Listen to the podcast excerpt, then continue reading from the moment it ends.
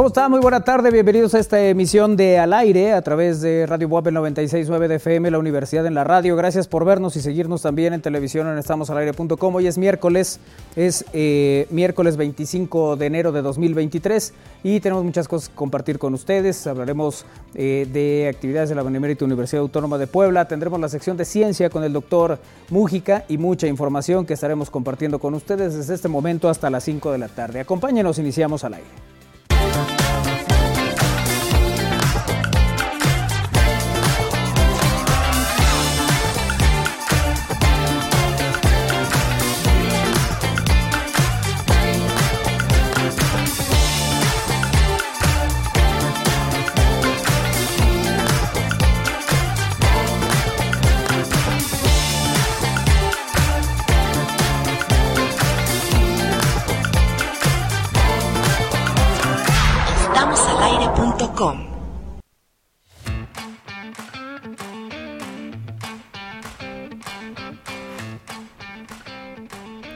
Son las 3 de la tarde con eh, 3 minutos y estamos iniciando esta emisión del aire. Néstor Vázquez de los controles. Néstor, buena tarde, un abrazo como siempre. Un gusto estar haciendo eh, programa contigo. Eh, iniciamos esta emisión saludando a Kairi Herrera que está con nosotros. Hola Kairi, ¿cómo estás? Hola, estoy muy bien, muy buenas tardes. Muy contenta de estar aquí con ustedes.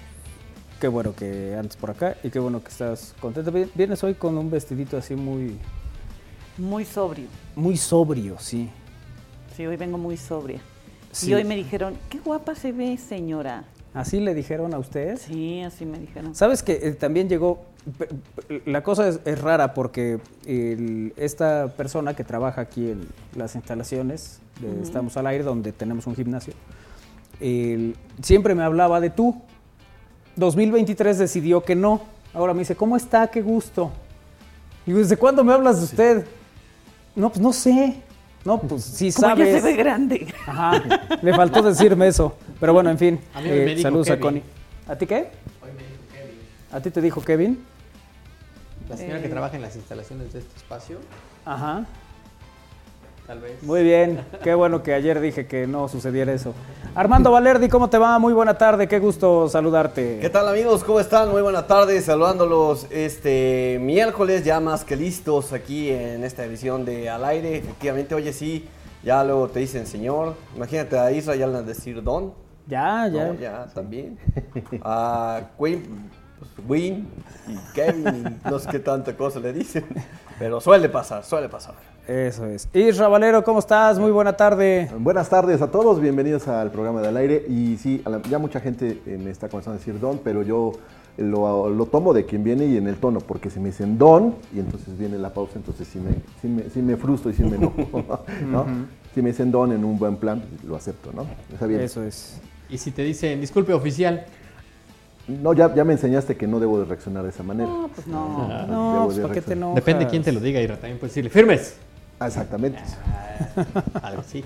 Así es, bueno, pues iniciamos esta emisión también saludando a Lalo Zambrano, que se encuentra en la cabina junto a... ¿Cómo se llama este chico? Ay, Kevin. y- Chico rebelde Iker Carmona. DJ. Kevin. DJ, DJ Iker. ¿Qué tal, Lalito, amigos? ¿cómo estás? Buenas tardes, estoy muy bien. Oye. muy contento. ¿Desde qué hora empezó a mezclar? Porque ahora resulta que tenemos DJ. Ajá. Cuando llegué aquí, de a mano nos faltaba medio metro y dos eh, caguamas. No, las caguamas sí las teníamos. ya se habían terminado. Eso es. Sí, sí. Sí, sí, sí. Un Ahora poquito, sí. porfa. Ahora sí, ya regresó Iker. ¿Cómo estás, Iker? Buena tarde. Hola, ¿cómo se encuentran el día de hoy? Muy bien. Es- habló es- como eh, locutor. es- es Esa que- es la voz de Iker. Que, ¿Desde cuándo eres DJ? En el 96.9. Eh, desde siempre, siempre es- me ha gustado y me ha llamado la atención. ¿Sí? Sí, sí, sí. ¿Qué no te ha llamado la atención, Iker? Cuéntame. ¿Qué no me ha llamado la atención? Eh, Aparte de llegar a tu clase. las clases. Eso es fundamentalmente. Sí, sí, sí. ¿Cómo están? ¿Ya miércoles? ¿Ya? Sí, ya. Ya, ¿Ombligo? Ombligo de semana, sí. lleva el ombligo de semana. Saludos, Anita. Que no Saludos. se pierdan las costumbres. Sí, sí, qué cosa. Bueno, eh, pues así iniciamos este. Al ratito Iker nos va a dar información de la Fórmula 1, me dijo. Sí. que tiene, que, que recibió recién información de última hora. Le hablaron. Y le hablaron de la F1 para eh, darle información que ni Isra sabe. Por eso se me queda viendo Isra, ¿qué va a decir? ¿Qué No, dijeron? no, me, me imagino cuál, me imagino cuál es la información. ¿Sí? Sí. ¿Y Es- cuál? Pero no la des. No, por supuesto que no. No le voy a quemar la nota a Iker. Tienes toda la No, razón. haces bien. Ese es un buen detalle de tu parte. ¿Qué, qué, qué tengo? ¿Por qué te me quedas viendo así? O sea, ¿otra vez el micro? No, no, no, está bien. Ah, Oye, te pero me si quedas tú me lo pusiste. Sí, sí, sí. Yo te lo puse, pero no sabía que la camisa era de doblez. Ah, perdón. No, pero está bien, no te preocupes. Ok. Sí, ya sé. no, que- me- bueno, intuyo cuál puede ser la nota del día de ¿Sí? la Fórmula 1 con Iker. A ver, dame una pista y veamos la reacción de Iker a ver si es esa la Eh, nota. la actividad que empieza el 31 de enero. ¿Sí? Más o menos, Sí. dice, más o menos. Es la presentación de los equipos. Muy bien. Eso es. Vio el resumen. Bueno, pues ya ahorita nos, nos platicará al respecto. Eh, bueno, pues ya estamos todos listos. Iniciamos esta emisión del aire. ¿Cuál es la nota del día, Isra Valero? Bueno, ya se acercan los, los carnavales en la ciudad y en la ciudad de Puebla y en varios municipios, pero a diferencia de otros años va a haber restricciones para la celebración de estos tradicionales carnavales. Entre ellos, pues tiene que ver con la venta de alcohol, el horario y el uso de la pólvora. El, secretario de, el secretario de Gobernación Estatal, Julio Miguel Huerta Gómez, dio a conocer que con el fin de garantizar unas fiestas de carnaval seguras en la entidad, se tomarán medidas de prevención con los presidentes municipales. Informó que se reunieron con los presidentes de 50 municipios un total de 53 que celebran estas llamadas fiestas de la carne en todo el estado. Y explicó que la mayoría de los municipios celebran en el mes de febrero, antes del miércoles de ceniza, eh, y con el cual inicia la cuaresma, por lo que es importante coordinar a las autoridades locales como medidas de prevención. Añadió que la respuesta de los presidentes municipales fue favorable y acordó que a través de actas de cabildo la autoridad municipal implementará restricciones en la venta de bebidas alcohólicas y en los horarios de carnavales. En el caso específico de Huejotzingo, reconocido a nivel internacional por sus grandes fiestas, vistosos trajes y uso de pólvora, Huerta Gómez dijo que será la Sedena, la Secretaría de Defensa Nacional, la encargada de supervisar la venta y quema de artículos que emplean pólvora. En lo que corresponde a la Secretaría de Gobernación, a través de la Coordinación de Protección Civil, se coordinarán con las autoridades municipales para que se preserve la paz y la seguridad social. Y ahí les van algunos de los carnavales más importantes que se celebrarán en Puebla en el mes de febrero. Empezamos por el carnaval de Huejotzingo, que es la fiesta que consiste en tres episodios que involucran la batalla del 5 de mayo, la historia de Agustín Lorenzo, un nativo de Huejotzingo, y la celebración del primer matrimonio indígena. Este carnaval se distingue por el uso de pólvora que los danzantes queman con los mosquetones mientras desfilan en las eh, comparsas de eh, zapadores indios serranos y turcos. También el carnaval de Tela de Campo, conocido como el carnaval del chirrión. Los protagonistas del- son los huehues que usan el chirrión, un lazo que azotan en el suelo a su paso por las calles del municipio. Este municipio es histórico porque los oriundos acudieron a la ciudad de Puebla para combatir con el ejército francés en 1862. Por ello, en el desfile de carnaval se hace referencia a esa batalla y hacen tronar los chirriones y cohetones. El carnaval de Acatlán de Osorio, donde los danzantes bailan, beben y comen haciendo alusión a los tecuanes, felinos que se enfrentan ante los campesinos que preparan la tierra para sembrar y obtener una buena cosecha. Bueno, está el carnaval de Huauchinango, que es uno de los carnavales más populares en la región de la Sierra Norte de Puebla. Regularmente participan comparsas escolares y de organizaciones sociales. En la ciudad de Puebla son famosas las comparsas, las comparsas de danzantes de los barrios de Xonaca, El Alto, Analco, La Paz, La Libertad, La Luz y que se encuentran en el primer cuadro de la ciudad. ¿Y cuáles son las restricciones? Los horarios, porque luego los, eh, las comparsas suelen terminar sus actividades más allá de las 10, 11 de la noche, cuando eh, pues la fiesta quizá podría terminar antes de las 6 de la tarde. La venta de alcohol, que va a estar prohibida ya en, en estos lugares. eh, información que dan, por supuesto, los titulares de salud y de protección civil, que es una mala combinación, por supuesto, el alcohol y la pólvora. ¿no? Hemos sabido de accidentes que se provocan pues ya con la combinación de estos elementos y hoy quieren prevenir todos esos asuntos. Bueno, pues ahí está la información que nos comparte Isra Valero este día con precisamente la nota del día. Oye, estaba viendo también que algunos bancos, esto me parece también información importante. ¿Tiene que ver con los carnavales? No, No. nada. Ah, pero tiene que ver con eh, ciertos cobros que ya no van a realizar estos bancos. Los bancos Banbajío, Banregio, HSBC, Inbursa, eh, y Scotiabank anunciaron la creación de una alianza, la multired, con la que los clientes podrán realizar retiro en efectivo y consulta de saldo sin que se les realice el cobro de comisión. Y es que de acuerdo con la encuesta nacional de inclusión financiera 2021, un 49% de los mexicanos que cuentan con un plástico acude a un cajero automático entre una y cinco veces al mes para realizar, en casi la mayoría de los casos, estas dos operaciones, retiro de efectivo o consulta de saldo. Y el cargo por realizar un retiro en efectivo en un cajero de otro banco va de los 20 a los 36 pesos por operación. Eh, y con la multired ya no se realizará ese cargo. En conferencia de prensa, los directivos de los seis bancos destacaron que en total se beneficiarán 13.2 millones de clientes que, se, que dejarán de pagar 42 millones de pesos en comisiones. De manera individual, cada banco mantendrá sus estrategias para seguir llegando a las comunidades rurales que siguen manteniendo un bajo acceso a servicios financieros en cajeros automáticos. La Comisión Nacional para la Protección y Defensa de los Usuarios de Servicios Financieros, la CONDUCEF, es el organismo encargado de atender y defender los derechos e intereses de los usuarios de productos y servicios financieros como tarjetas de crédito o débito. Así que, bueno, pues se anunció esto precisamente, que ya no haya cobro. Hay algunas eh, por ejemplo, la gente que cobra sus, pensiones, las pensiones del apoyo al adulto mayor y esas cosas, nomás por consultar, Ahí va una 36 varos. Y por retirar, otros treinta y tantos. Porque pues, son los del bienestar. Entonces tienes que ir a los cajeros del bienestar, ves que hay dos. Entonces, una cosa muy interesante. Eh, pero bueno, así está la, historia. Oye, pero qué bueno, ¿no? Porque pues sí, para quien... Para facilidad, porque de verdad que... Pues luego te, quedan 100 pesitos, vas a ver si ya cayó. Y pues ya nomás te, quedan... 36. Sí, y ya ahí se quedan, esos 36, esos, ese, ese dinero... Bueno, ya no sacas y luego vas al día siguiente a ver si ya cayó y pues otra vez otros pesitos. Fue, pues, o sea, que si te quedan 30... Ay, no. Es que iba a decir, si tienes 100 pesitos, te quitan 36, te quedan 64. Ya no te alcanza para 6 tacos de canasta porque ya cuestan 11 pesos. Ya subieron. Antes te hubiera alcanzado para 6 tacos de canasta. Si es que en ese lugar también te aceptan la tarjeta y te cobran una comisión. Ajá, sí, sí, no, ni eso. No, no aceptan tarjeta en ese lugar. Muy bien, bueno, pues ahí está la, la información que compartimos con ustedes en esta emisión de Al Aire a través de eh, Radio Buab 96.9 de FM, la Universidad en la Radio.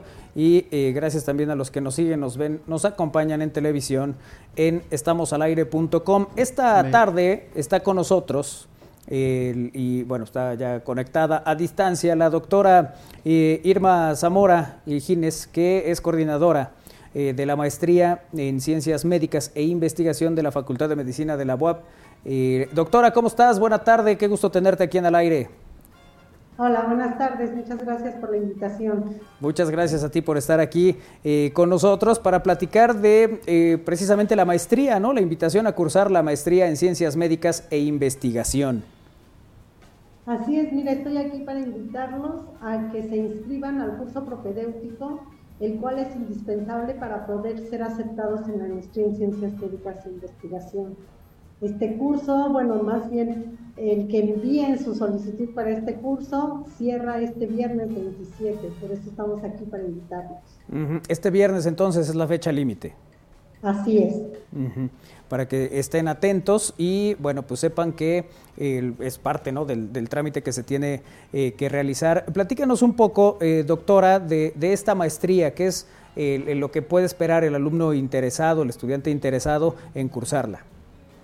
Sí, mira, primero te tengo que contar que esta maestría está desde 1993 y desde 1994 pertenece al padrón eh, nacional del Consejo Nacional de Investigación de CONACYT. Por lo tanto, todos nuestros alumnos pueden accesar a una beca para poder estudiarla. Tenemos principalmente nuestro objetivo es formar profesionales, tanto a nivel clínico como a nivel básico, orientados a la investigación y capaces de generar y aplicar conocimientos. Esto con un sentido ético y de compromiso hacia la sociedad. Y estamos principalmente con el objetivo de estudiar aquellas enfermedades que influyen principalmente en la salud de la población mexicana y pues principalmente de la población poblada. Y que esto pues es, permanente, ¿no? La, investigación y, los avances, lo que hay, pues de todo el tiempo hay algo al respecto, doctora. Así es, como te decía, pues ya desde el año de 1993 hemos estado formando alumnos sin parar ningún año. La maestría consta de dos años, dividida en cuatro semestres, y es una maestría de tiempo completo. Por eso también tan importante que puedan accesar a becas. ¿El, inicio de cursos es en agosto, doctora? Así es, pero el curso propedéutico inicia ahorita el 25 de febrero y termina el 13 de mayo. Es los sábados solamente y se da en línea, porque bueno, como muchos profesionales de la salud ya están trabajando, pues no queremos que durante este tiempo eh, vaya a interferir con sus labores. Sí, sí, que es una, una buena opción también, ¿no? Para este primer paso, para este primer acercamiento. Ahí vemos en pantalla esta maestría, Ciencias Médicas e Investigación, esta convocatoria 2023 que nos estás eh, platicando, doctora. Eh, quien quiera saber más detalles, ¿a dónde se puede poner en contacto el, contigo o, o con el, pues alguien pues que pueda darles esta información? Sí, mira, la convocatoria se encuentra en nuestras redes sociales, en el Facebook de la Maestría en Ciencias Médicas e Investigación, y también se pueden comunicar al correo irma.zamora.com. Ahí se pueden poner también en contacto eh, contigo, doctora, pues para algún eh, detalle, alguna información adicional, algo que eh, estén interesados también en saber de esta convocatoria de la Maestría Ciencias Médicas e Investigación, que tienen entonces hasta el viernes, doctora hasta el viernes, que miren, que no se preocupen, es solamente el llenado de la solicitud. Solo se van a pedir algunos papeles, como son su acta de nacimiento, pero todo es en línea, es decir, puede ser una copia. El acta de nacimiento, comprobante domiciliario, su carta promedio, porque deben de tener un promedio mínimo de 8, eh, un CBU de formato libre. También tienen que subir su copia de su título y cédula profesional solamente es eh, solicitar ingresar al, curso propedéutico. Ya después se les va a indicar dónde se realiza. Este curso tiene un costo de 5 mil pesos. Se les va a indicar cuándo pueden entregar los papeles y cuándo inicia el curso. Ok, bueno, pues está esta convocatoria ahí abierta, eh, doctora, para cursar esta maestría Ciencias Médicas e Investigación. Y bueno, pues agradecerte que nos compartas esta información y bueno, pues la, gente, los interesados, pues ya escucharon, ¿no? La fecha eh, que tienen para poder avanzar con toda esta historia, con todo este tema.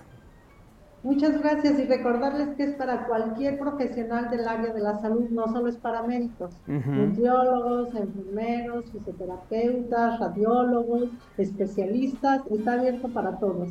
Muchas gracias. Muchas gracias, doctora. Un abrazo y gracias por estar con nosotros hoy en el aire. Gracias, bonita tarde.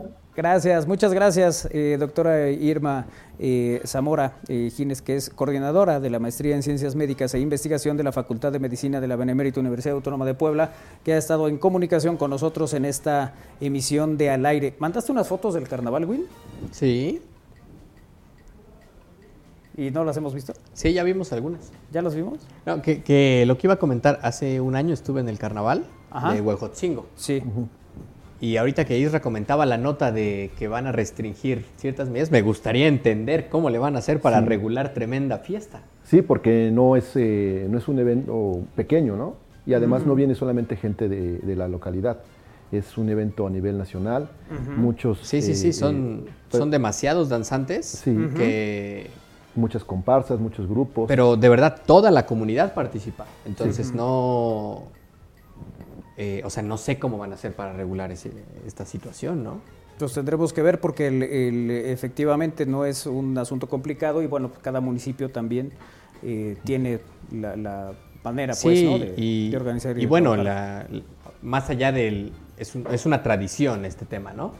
Y la parte del manejo y uso de la pólvora están muy acostumbrados, pero entiendo que se hace en cantidades muy, muy grandes. Sí, cada danzante lleva una cantidad de, de pólvora que por ejemplo lleva en su mosquetón, eh, ellos mismos lo recargan, entonces pues deben de tener también, supongo que una supervisión por parte de la Sedena, que es la que autoriza el uso de, pólvora para que se pueda pues evitar accidentes que lamentablemente luego se, tienen que enumerar, ¿no? Alguien que pierde la vida o tiene algún, algún accidente por el mal uso. Claro, ha habido muchos accidentes. De la pólvora. sí, es, es, todo un tema los, los, los carnavales lo que se busca ahora es que no se salgan de control, ¿no? que no también deriven en desgracias o en, o en pachangas mal, mal orientadas. Sí, sí, sí, es cierto. Bueno, pues ahí está la, la información al respecto que ya nos había compartido Isra. Número para mensajes de texto, WhatsApp y Telegram. 2221-616284, 2221-616284, número para mensajes de texto, WhatsApp y Telegram. Oye, tengo varios mensajes por aquí. Pablo dice, eh, desde que tienes un hijo ya eres señora, más después de los 40, Kairi. O sea, a ver, lo del hijo te lo paso, pero lo de la edad no he llegado a los 40 años. Dice Pepe Pérez que ayer ni leyeron los mensajes. Sí, claro que sí los leímos. Pepe, revisa el programa completo. Hola amigos, aquí escuchándolos en la chamba, dice Francisco. Hola Francisco. Cada año hay muertos en Huejotzingo y sí, cuestan miles de pesos su vestuario y puede ser patrimonio intangible, pero, y lo que sucede cada año, eh, dicen, se fueron contentos. Nos dice, no soy de aquí ni soy de allá, que también está en comunicación con nosotros en esta emisión de Al Aire a través de Radio Bob y en estamosalaire.com. Diego Juárez dice, ¿van a cobrar 36 por eh, retirar efectivo en los cajeros? No, No. No. de hecho, da- digo, con No. toda claridad se dijo que esos bancos Ya no van a- eliminan esa comisión, ¿no? Los, los mencionados en la, en la información. Eh, es así. Sí, pero no, no, no van a cobrar, solo eh, van a quitar Sí, exactamente y este estos cobro. bancos también crean una red Ajá. para que entre ellos no, haya, No haya esa, esa comisión. Sí, si soy, no sé, de HSBC y quiero sacar en Scotiabank, por ejemplo. Scotiabank, Ajá. o sea, no. Pertenecen a la misma red y no tendrán y ya ese no cobro. tendrán este, ese cargo. Oye, una pareja terminó cayendo desde un segundo piso cuando estaban en pleno romance sobre un balcón y un barandal se venció. Eh, en un video se puede ver a la pareja cayendo a la calle eh, luego de que se recargaran de más en el barandal. Una persona que miraba la escena desde la banqueta logró captar el video de este accidente. El- hasta el momento el video tiene más de 1.5 millones de reproducciones y varios comentarios. La pareja queda dolorida a mitad de la calle mientras intentan ponerse de pie. Híjole. Los riesgos del amor. Sí, sí, sí. Sí, Más sí, bien sí. los riesgos de no estar bien construido, afianzada la, la- Oye, la casualidad balcón. que ya estaba grabando, ¿no? No, grabado y la casualidad que Sí, se o cae, sea, ¿no? ya, ya estaba listo. bueno, sí, eh, hay que estar en el momento y en el lugar Bueno, exacto. depende también que, que- cómo, cómo estaba el amor. A lo mejor estaba muy intenso y dijo, se van a, se van a caer. Se- no, es, sí, eso sí, voy a es. grabar. Ajá, Oye, como era de esperarse, porque sé que hay mucha gente interesada en esto, RBD anunció una segunda fecha en la Ciudad de México, ¿Para ya, cuándo ya es? Tengo, creo- ya tengo en mi el Foro. Sol, luego de que la preventa de boletos en el primer día se acabaran en menos de una hora. A través de redes sociales, OCESA informó que debido al gran interés se abrió una nueva fecha para el, solo, eh, el Foro Sol, eh, por lo que más fans de la banda mexicana podrán adquirir sus boletos y no quedarse sin estar en el Soy Rebelde Tour. Uh. Oye, ¿Tú yo tengo una, yo tengo- no, pero tengo una confusión porque en la mañana estaba viendo un, precisamente un promocional y decía 1 de diciembre. Supongo que es 1 de febrero el concierto, ¿no? el de RBD, No, ¿no? Digo, yo lo vi así y decía 1 de diciembre. Y la- sí. Es que es 1 de diciembre el concierto. Hasta, el- hasta diciembre del 2023. Sí, Ajá. pero ¿cuál es tu sorpresa? O sea, o sea yo pensé año. que, ¿Tú crees que es para me tengo que esperar 11 meses para un concierto de RBD. ¿Sí, te esperaste? Digo- ¿Cuántos años tiene RBD? No, digo, o sea, yo no voy a ir, por supuesto. Entonces, que No, te o dé me- igual. no, o sea, puedo, puedo, lo puedo entender de un grupo internacional. O, bueno, Bueno, pero estos son internacionales, los conocen en todo el mundo. Fíjate, Monterrey 24 de noviembre son las fechas. Ah, ok. Guadalajara 26 de noviembre, Ciudad de México estaba el 30 de noviembre y se abrió el 1 de diciembre. Y pero no es lo único, Isra. También van a estar en El Paso, Texas, en Houston, en Nueva York, en Chicago, en Denver, en Phoenix, en Las Vegas, en Miami, en San Francisco, en San Diego, Los Ángeles, Sao Paulo, Río de Janeiro. La libertad. Son internacionales. Oye, ¿y los bookies, ¿y los bookies cuándo vienen a Puebla? ¿Cuánto, cuánto cuestan los boletos? Ahí te va. Chin. El más barato, 1128. Ay, no. Ya lo menos, ya. Es lo menos. Y el más caro, 4380. Bueno, comparado a otros conciertos que pagaron hasta 30 mil pesos y se los llevaron al baile, creo que Ah, está sí, sí. accesible, ¿no? Así es. Bueno, sí, sí. Es tu artista, sí los pagas. Sí, bueno, tú has pagado más por los que cantan a de. No, fíjate que no, son como me gustan. Oye, además, ¿qué se sorprende Isra si los boletos de la Fórmula 1 también salen casi un año antes? Sí, Ah, bueno, y también pero- son carísimos. Pero es único evento. Ah, bueno, sí. sí. Eh, Y eh, hay, 28, hay otras 22 fechas, Ajá. ¿no? Y forma parte de un circuito, pero así como que... Yo No, cuando- a mí ¿Sabes a mí lo que me llama la atención? Sí entiendo tu, tu pregunta. Que está tan... Eh, o sea, todo el mundo lo está anunciando de ya RBD, RBD, pues uno piensa que Pues las fechas es, es Sí. rápido, ¿no? No que te vas a tardar un año más para su Bueno, son presentación. algunos meses. Por eso, pues un O sea, año. se ponen de venta a finales de enero, se presenta en diciembre. Sí, son 10 meses. Mientras ves la novela en tu canal de cable. Ándale, ¿Para no te sientas mal. O Hoy te, estar te Maite aprendes las coreografías. O en lo que Maite Parroni ya es mamá, entonces. ¿O Pues no? si no llevan a Ray Perroni. Por cualquier cosa, pues, dale su primo. El Bueno, único que no va a estar es Poncho. Poncho Herrera. Poncho. bueno. Eh, Me pues habló, que- me dijo, ¿sabes qué? No estoy... Es que lleven a Poncho Vera.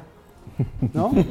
bueno, hacemos una pausa, regresamos es al aire. Ahorita que estemos de vuelta, estaremos platicando con Héctor Fernández Lara en su sección aquí en el aire. Vamos y venimos.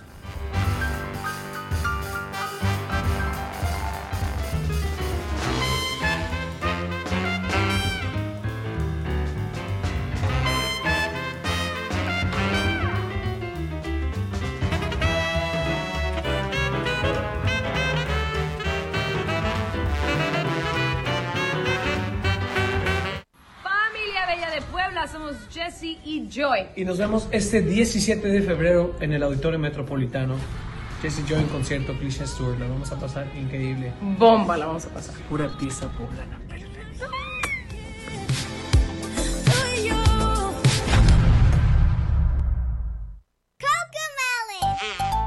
Es tiempo de Coco Melon.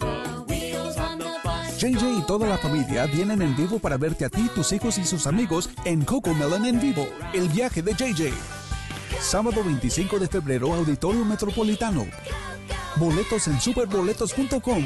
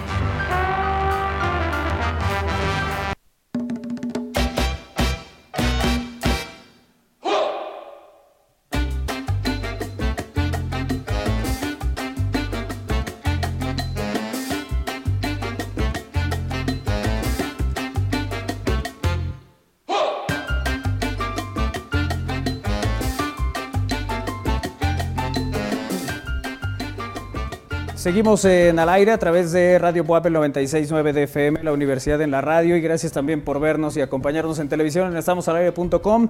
Esta tarde está con nosotros aquí en el estudio y me da mucho gusto saludar eh, nuevamente a Héctor Fernández Lara. ¿Cómo estás, Héctor? Muy contento de estar nuevamente este año con ustedes, ya los extrañaba. ¿Cómo Sí. no? Oye, pues nos vimos en diciembre para la, la posada, fue el último día. Sí, caray, ¿no? Qué rápido. Pero bueno, ya, aquí estamos nuevamente, con, Ya con estamos mucho gusto. Eso es, nos da mucho gusto tenerte aquí. Muchas Ahora, gracias. Dime, ¿de qué vamos a hablar este día? Bueno, pues creo que eh, viene un festejo muy importante para todos, para que siga la engordadera y el cachete. Eh, pues el Día de la Candelaria, ¿no? Y este, un poco de dónde viene, recomendar algunos lugares para tamales, que eso va a ser un poco complicado. Pero pues bueno, para eso estamos, ¿no? Eso es, para platicar del tema. Ahora, eh, sí, es una tradición que, eh, digo, creo que todos, ¿no? Hemos tenido en algún momento este asunto de la rosca y que eh, ya salió el niño y entonces toca pagar los tamales el 2 de febrero. Exactamente. Eh, mira, ¿Quién, los debe aquí? Ah, por cierto, para que saber. vayan anotando. Sí, sí, aquí los debe Lalito, dice que él no vino ese día, Lalito pero. ¿te acuerdas que Isra cortó? Sí, a su- su ¿Y quién más salió? Hombre. Isra, creo. ¿no? ¿No? Pero No, no sé. No, no, no. Ay, a ti. Ah, se están haciendo Ay, viajes, ¿eh? Lo que sí. viendo. Ay. Ah, pues no me mandan.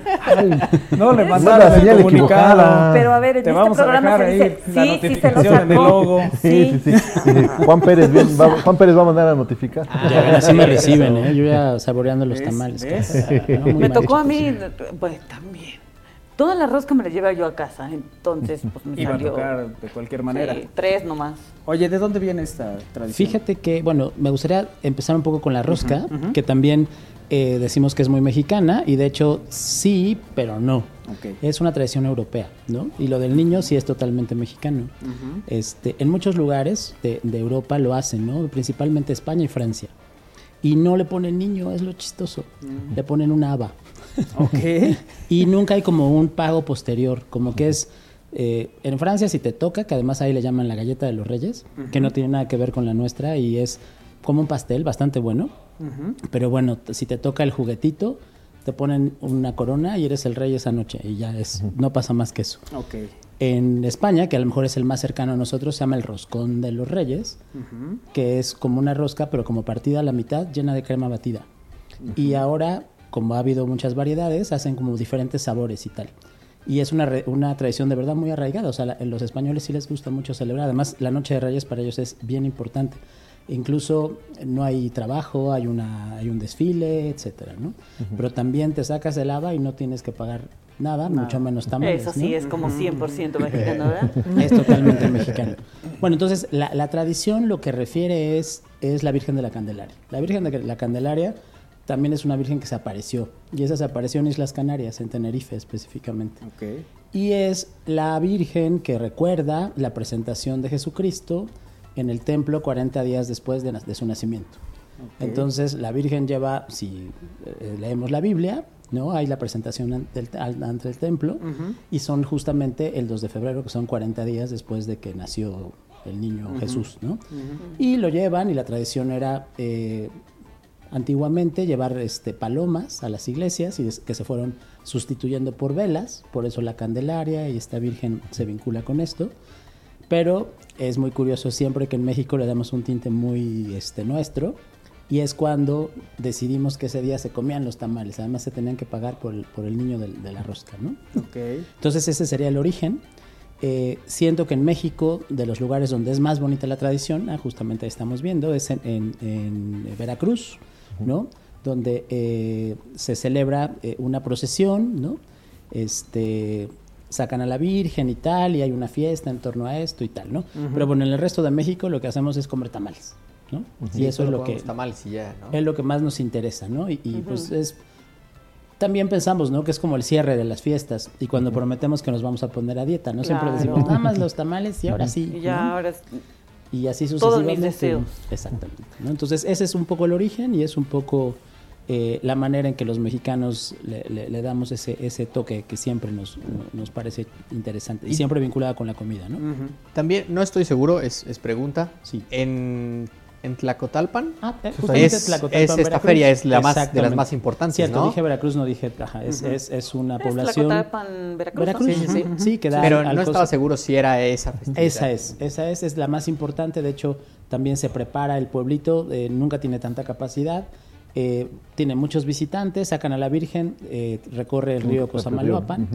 eh, no, Papaloapan. Y este, Papaloapan es. Exacto, Cosamaloapan es el pueblito. Y eh, pues bueno, es una tradición que también tiene muchos años, ¿no? Quizás es donde más, si tienes como, como algún referente de la Candelaria, es ahí, aunque en muchas iglesias se hace lo mismo y se lleva al niño, ¿no? Ven que se viste al niño de diferentes cosas, ¿no? También, bueno, de eso sabía, ¿no? Que antiguamente el, el primer año al niño se, se le vestía de blanco, no se le coronaba, no sé por qué razón, el segundo ya podía ir de color y el tercero ya iba coronado y en su trono. Pero pues hoy en día ya va de futbolista, de mil cosas, ¿no? Sí. Este, Sí. y, y bueno, y, y se refiere a eso, ¿no? A la presentación del niño al templo. Todavía es una tradición que, por ejemplo, en el centro de Puebla es súper bonito porque yo sí veo a muchas señoras o a muchas personas que llevan en su canasta el niño arreglado, ¿no? Generalmente le ponen unas ramas de romero, no siempre también se vincula con eso y bueno, y, y- y después de presentarlo, la tradición es llegar a casa y comer tamales. ¿no? Sí, sí. Y fíjate lo curioso, mucha gente dice, ay, chin, me tocó el niño y es como de, bueno, pues me tocan tamales. Como molesto, ¿no?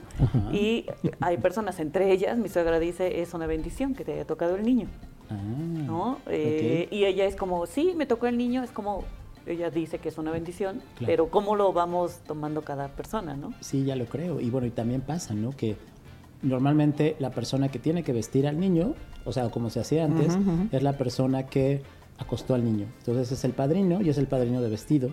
¿no? Y no sé si en muchos lados lo hacen. Yo sé que también se ha perdido un poquito. En, en Puebla hay en el centro varios lugares donde todavía visten niños Dios. También en el mercado de la cocota, ¿no? Es, es Ujú. curioso ver en estas épocas. Siento que es de los mercados eh, que están más céntricos, que todavía conservan estas tradiciones y siempre encuentras como, si es Viernes de Dolores, si es Día de la Candelaria, puestos vinculados o referentes a eso, ¿no? Ujú. Sí, que, que eso es, es curioso, ¿no? De, de muchos años recuerdas que decían, se viste niño Dios. Ajá, Sí, claro. como que ese letrero es- letreros. está muy presente, ¿no? Ajá, sí, sí. Es, es yo creo que de los más eh, tradicionales. Eh, en España se pone un ABA, nos dice José Luis, sí, efectivamente. Eh, gracias por estar en comunicación con nosotros en esta emisión de Al Aire. Y bueno, de ahí el tamal. Ok, el gustado tamal, que bueno, ahí sí tiene que ver mucho con los gustos, chicos, porque seguramente tienen sus favoritos. Yo sí tengo mi, mi al menos mi top 2. Ah, sí. porque ahora, además, no sé si se han dado cuenta, están como los tamales tradicionales, pero últimamente ha habido como, bueno, últimamente no sé, hace cinco años, como tamales gourmet, que cada vez yo los veo más presentes, ¿no? Entonces, son los típicos que eran, o sea, además eh, tenemos como el tamal estilo poblano, Ajá. que es en hoja de, de maíz, ¿no? Eh, porque tenemos el oaxaqueño, el veracruzano, no sé qué. Y pues yo me acuerdo que por muchos años era de rajas, de mole, de dulce y de salsa verde, ¿no? Ujú. Y ahora hay una gama de posibilidades y cada vez los veo como más exóticos, ¿no? Y los hacen de cualquier cosa que se les ocurra, de cualquier guisado o de cualquier, este... Sí, los tamales gourmet, ¿no? Fam? Totalmente. ¿no? Entonces yo veo que cada vez mucha gente también ya se, está inclinando por eso y les gusta como esas combinaciones exóticas en tamales, que además el tamal se presta, ¿no? Sí, claro, porque lo puedes hacer dulce o lo- de la misma masa, dulce o salado. Y Exactamente. pues le puedes poner lo que quieras. ¿no? Y yo me acuerdo, o sea, no sé si les pasa a ustedes, no sé si alguna vez en su casa hicieron tamales, al- en, en la mía alguna vez, o sea, y era de verdad un momento como de fiesta, porque todos participábamos, ¿no?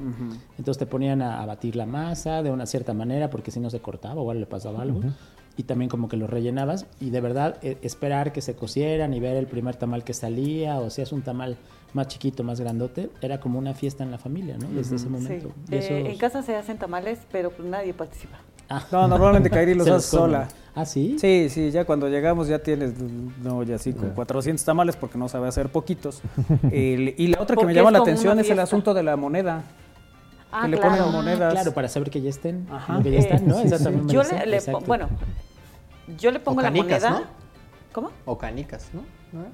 No porque truena. Se supone que truena el, El cristal. el vidrio, Ajá, ajá. el vidrio. Eh, yo le pongo monedas hasta abajo, pero es cuando están sonando es que tiene agua, Exacto. la vaporera. Ya una vez que dices, no, ya esto no me está sonando, ya le tienes que echar un poquito más Sí, no de, te agua. Exacto. También de ahí viene la expresión de medirle el agua a los tamales. Exacto. Que no se les acabe el agua. Tú pon monedita. Qué bueno. ¿Alguna denominación en especial? Eh, De cobre. Pues yo le pongo de las chiquitas. De las de cinco 50, centavos, Ajá. ajá. Cinco, 50, o ¿no? Ahora. Sí. Ajá, de 50 centavos. No, digo De porque de cobre porque una vez yo encontré unas y pensé que, ay, alguien las olvidó, pero ya después me explicaron ¿Ahora qué eran. Te encontraste una moneda y dijiste, ay, unos tamales, bueno, voy a agarrar unos cuantos. Oye, Lo que pasa es lo- que sí, porque las monedas grandes pesan Claro. mucho más y no van a brincar. Y otra tradición que me acordé ahorita, que a lo mejor no tiene nada que ver, pero en mi casa lo hacían, cuando hacían nopalitos navegantes, le echaban monedas de cobre para quitarle lo baboso. Ah, Ahora se llama carbonato. Entonces digo, ok, o sea, ahorita me acuerdo, dije, claro, siempre ha habido como esos secretillos que se van perdiendo. O sea, si ¿no? queremos quitarle lo baboso a alguien, Ay, Le echamos un moneditas de cobre. Oye, pero, pero, bueno, no sé si eh, esto lo, lo conozcas, pero cuando se hacen tamales en casa Sí. y alguien les tiene muchas ganas, se ponen pintos. Ah, esa no me la sabía. Eh, a mí me ha pasado cuando... los tamales se ponen. O las Sí, personas. se ponen- no, no, no, los tamales, los tamales jarochos. Los tamales, y de verdad, sacas un tamal Sí. y, y hay partes crudas y partes cocidas. Ok. Que están, pues cuando están pintos. Y es de, ay, ¿quién le tenía Le echó el ojo? ¿no? Le- alguien le echó el ojo. Ah, sí, entonces, ¿qué es lo que hago? Pues eso no aviso a nadie. Para que queden bien. Ah, Esa no la sabía. Para que no se les antoje. Qué interesante. Ok, ok. Ujú. Oye, dice aquí, la pregunta es, ¿qué representa el haba? El haba siempre es, o sea, como el niño, ¿no? O sea, como, eh, como es una fiesta, también se dice, ¿no? Que, que- que la rosca recuerda la inocencia de los niños que mató Herodes y tal. Siempre, todas las vinculaciones o todas las interpretaciones tienen que ver, como es una fiesta vinculada con la religión, siempre la interpretación generalmente nos las da eh, la Biblia, ¿no? Entonces, pues siempre es el motivo, no, no sé exactamente este, a qué se refiere, pero siempre es la manera en que tú tienes para de, de que alguien eh, se gane algo, o sea, el rey de la noche, o en México nos pague algo, ¿no? O sea, es como, como una manera de, como también el, no sé si saben esa tradición en Sudamérica del pastel de bodas, que le ponen un anillo, bueno, muchos anillos con un hilito, y también, o sea, jalan en un momento el, el- el hilito. Entonces, pues quien se gana el anillo, pues no se gana realmente nada más que el anillo, pero es como que, ah, tú fuiste el elegido. Como o- el o- símil del Como, el ramo. como en las, Como en quizá. las bodas que te avientan y te. Ah, bueno, ahí sí, te, te ahí sí es, ahí te cae la ramo, ¿no? maldición o la bendición, según, según, Eso según iba a decir, ahí sí ganas algo, ¿no? No, pero ganas tu idea. No, no, de, ahí sí ganas. Ay, seré la, la próxima, esperanza, ¿no? ¿no? Sí, quizá. claro, no es exactamente que te, ya te vayan a dar el marido. Ganas ¿no? un y vivieron felices para siempre. Sí, inflan un poco más el globo para luego desinflarlo, pero bueno, al final es un poco la, la... Fíjate que de boda sí no sabemos mucho. No, Eh, y aparte estamos hablando de la candela. No sé por qué siempre acabamos hablando de eso. Sí, o sea, sí. ¿De qué manera llegamos hasta allá? Mira, Iker. Oye, dice que no han probado los tamales canarios de harina de arroz. Sí, como Se volverán adictos. nos Son muy buenos, son no muy los he buenos. probado, esos qué características tienen. Pues mira, tienen, eh, los que yo he probado sí son color amarillo y son dulzones. O sea, no sé si son los mismos que nos dice nuestro amigo. Ay, que nos traigan para Y, probar. y es que hay una variedad, es lo que les quería decir, entre, mi- entre mis favoritos, no sé si ubican, que cuando me, me- me dijiste del tema los recordé de inmediato, son los hacen en la Sierra Norte de Puebla y no tienen proteína. Y unos son de comino, solamente de comino, y no tiene nada, o sea, si le buscas no encuentras nada. es masa y comino. El, Masa y sa- el comino. sabor del comino. Y generalmente los utilizan para acompañar moles u otras cosas. O sea, a lo mejor eso le da como el complemento. Y hay unos de chícharo, que también son como de la región de Teciutlán, eh, Zacatlán y tal, y son maravillosos. Y nunca he visto en la ciudad este tipo de tamal, ¿no? Que como les digo, en muchos lados, de hoja santa, ¿no? Son Ah, como claro. complemento de moles o de otros platillos. Ajá. No es en sí mismo el tamal el plato como principal, sino o- o- no usas tortillas, pero usas tamales, por ejemplo, ¿no? Dentro del guiso, ¿no? O sea, lo partes y tal. Híjole, ya estoy pasando saliva. bueno. Súper ricos, ¿no? El niño en la rosca es encontrar al niño Jesús, igual que el Abba. Nos dice aquí Ah, otro, otro mensaje. Entonces, ajá, finalmente es la suerte, ¿no? La bendición. Y bueno, y por eso compartes, ¿no? Tu bendición a través de los tamales. Una interpretación libre en este momento. Claro. Oye, y, y, eh, en, en Puebla, ¿cuál, ¿cuál sería el referente de los Híjole, tamales? no podría no decir que la guadalupana. O sea, para mí los de la guadalupana siguen siendo como favoritos. Que la sucursal original está en el 16 de septiembre, Ujú. muy cerca de, no sé las calles, pero del Perpetuo Socorro, de la iglesia del Perpetuo Socorro. Sé que ahora tienen muchas sucursales más, ¿no? Entonces, eh, es un referente que desde que yo me acuerdo existe. Además también decían, no son tan grandes, ¿no? Les, gust- o sea, porque luego también a la gente del tamalón, no sé por qué, no les encanta. Ujú. Eh, a ellas por gustos eran como, no chiquititos, porque alguna vez vi unos jarochos que eran muy pequeñitos, pero esos no son tan, digamos, medianos, y son los tradicionales, o sea, eh, los que mencionamos. Y a mí personalmente me gustan mucho los que les decimos los de la soledad, que están en contraesquina de, De la la, iglesia. iglesia. de la soledad. En la 13 Poniente. Ajá. 13 Oriente. Porque, o sea, tiene que estar muy rico el mole, ¿no? O sea, el, el guisadito de las rajas también, no tiene que picar demasiado, le tienen que poner proteína, pero no tanta, sino la justa, pero no que digas, ay, no, qué codos no le pusieron, ¿no? Entonces, para mí esos serían como mis, gran refer- mis grandes referentes. Aunque hoy en día en Puebla, pues estamos llenos de tamales. Y también el, el- el gustado tamalero que pasa fuera de tu casa, ¿no? Con su cantaleta. Algunos, bueno, uno que pasaba cerca de mi casa, estaban bastante cordiales sus tamales, como no. ¿no? Y bueno, y ahora si probamos los de el- pues se pueden compartir, Sí, sí, convertir sí. en referentes. Claro. ¿no? Tamales, Kairi, tamales. Vamos a hacer tamales. ¿De cuáles vas a hacer, Kairi? Pues mira, en de casa. mole de raja. ¿Qué estamos viendo, Will? La fila Ah, que hacía la es- gente. ¿no? Estamos viendo la fila. Hace un año fui a hacer la fila para los tamales Mm. porque en casa querían tamales gourmet. Ah, Y en este lugar hay unos de manzana canela, de limón. hay uno de, Los de limón son uno de limón, hay uno de Nutella, uno de chocolate. Exacto. Entonces, pues me aventé la fila y sí tardé un rato. Eso fue el 2 de febrero, justamente. Ah, el mero día. En este lugar que está en circunvalación y La la 18, ¿no? o la 22. 18. Y hay otro aquí en la 16 Sur también. De ellos mismos. De ellos mismos. Ah, muy bien. No, no recuerdo cómo se llama, pero dice tamales en grande. Ajá, sí, sí. El- el- fíjate que el- ahorita que eh, hablabas de, digamos que para que un, un tamal sea así como el ideal, necesitas varias cosas. Para empezar, la consistencia. Hay algunos que se van desmoronando y que están muy secos, esos no. Y, y hay unos que tienen una consistencia diferente, que el mole sabe muy rico, que normalmente es dulcezón ese mole, Exacto, eh, que poblano. traen carne de, de, es de puerco, ¿no? Es de puerco. Eh, Por ejemplo, los de pollo, me parece una gran decepción cuando me encuentro pollo en el tamal. Y más un hueso, un cartílago, hijo, eso ah, no es bueno, nada agradable. sí, sí. ¿no? El- el- eso, por ejemplo. Yo sí pondría el, el de mole en mi top. Es el único que comes, de hecho. Es que los demás, no sé, por alguna razón, bueno, el de dulce, ¿no? Y El de salsa verde, ¿no?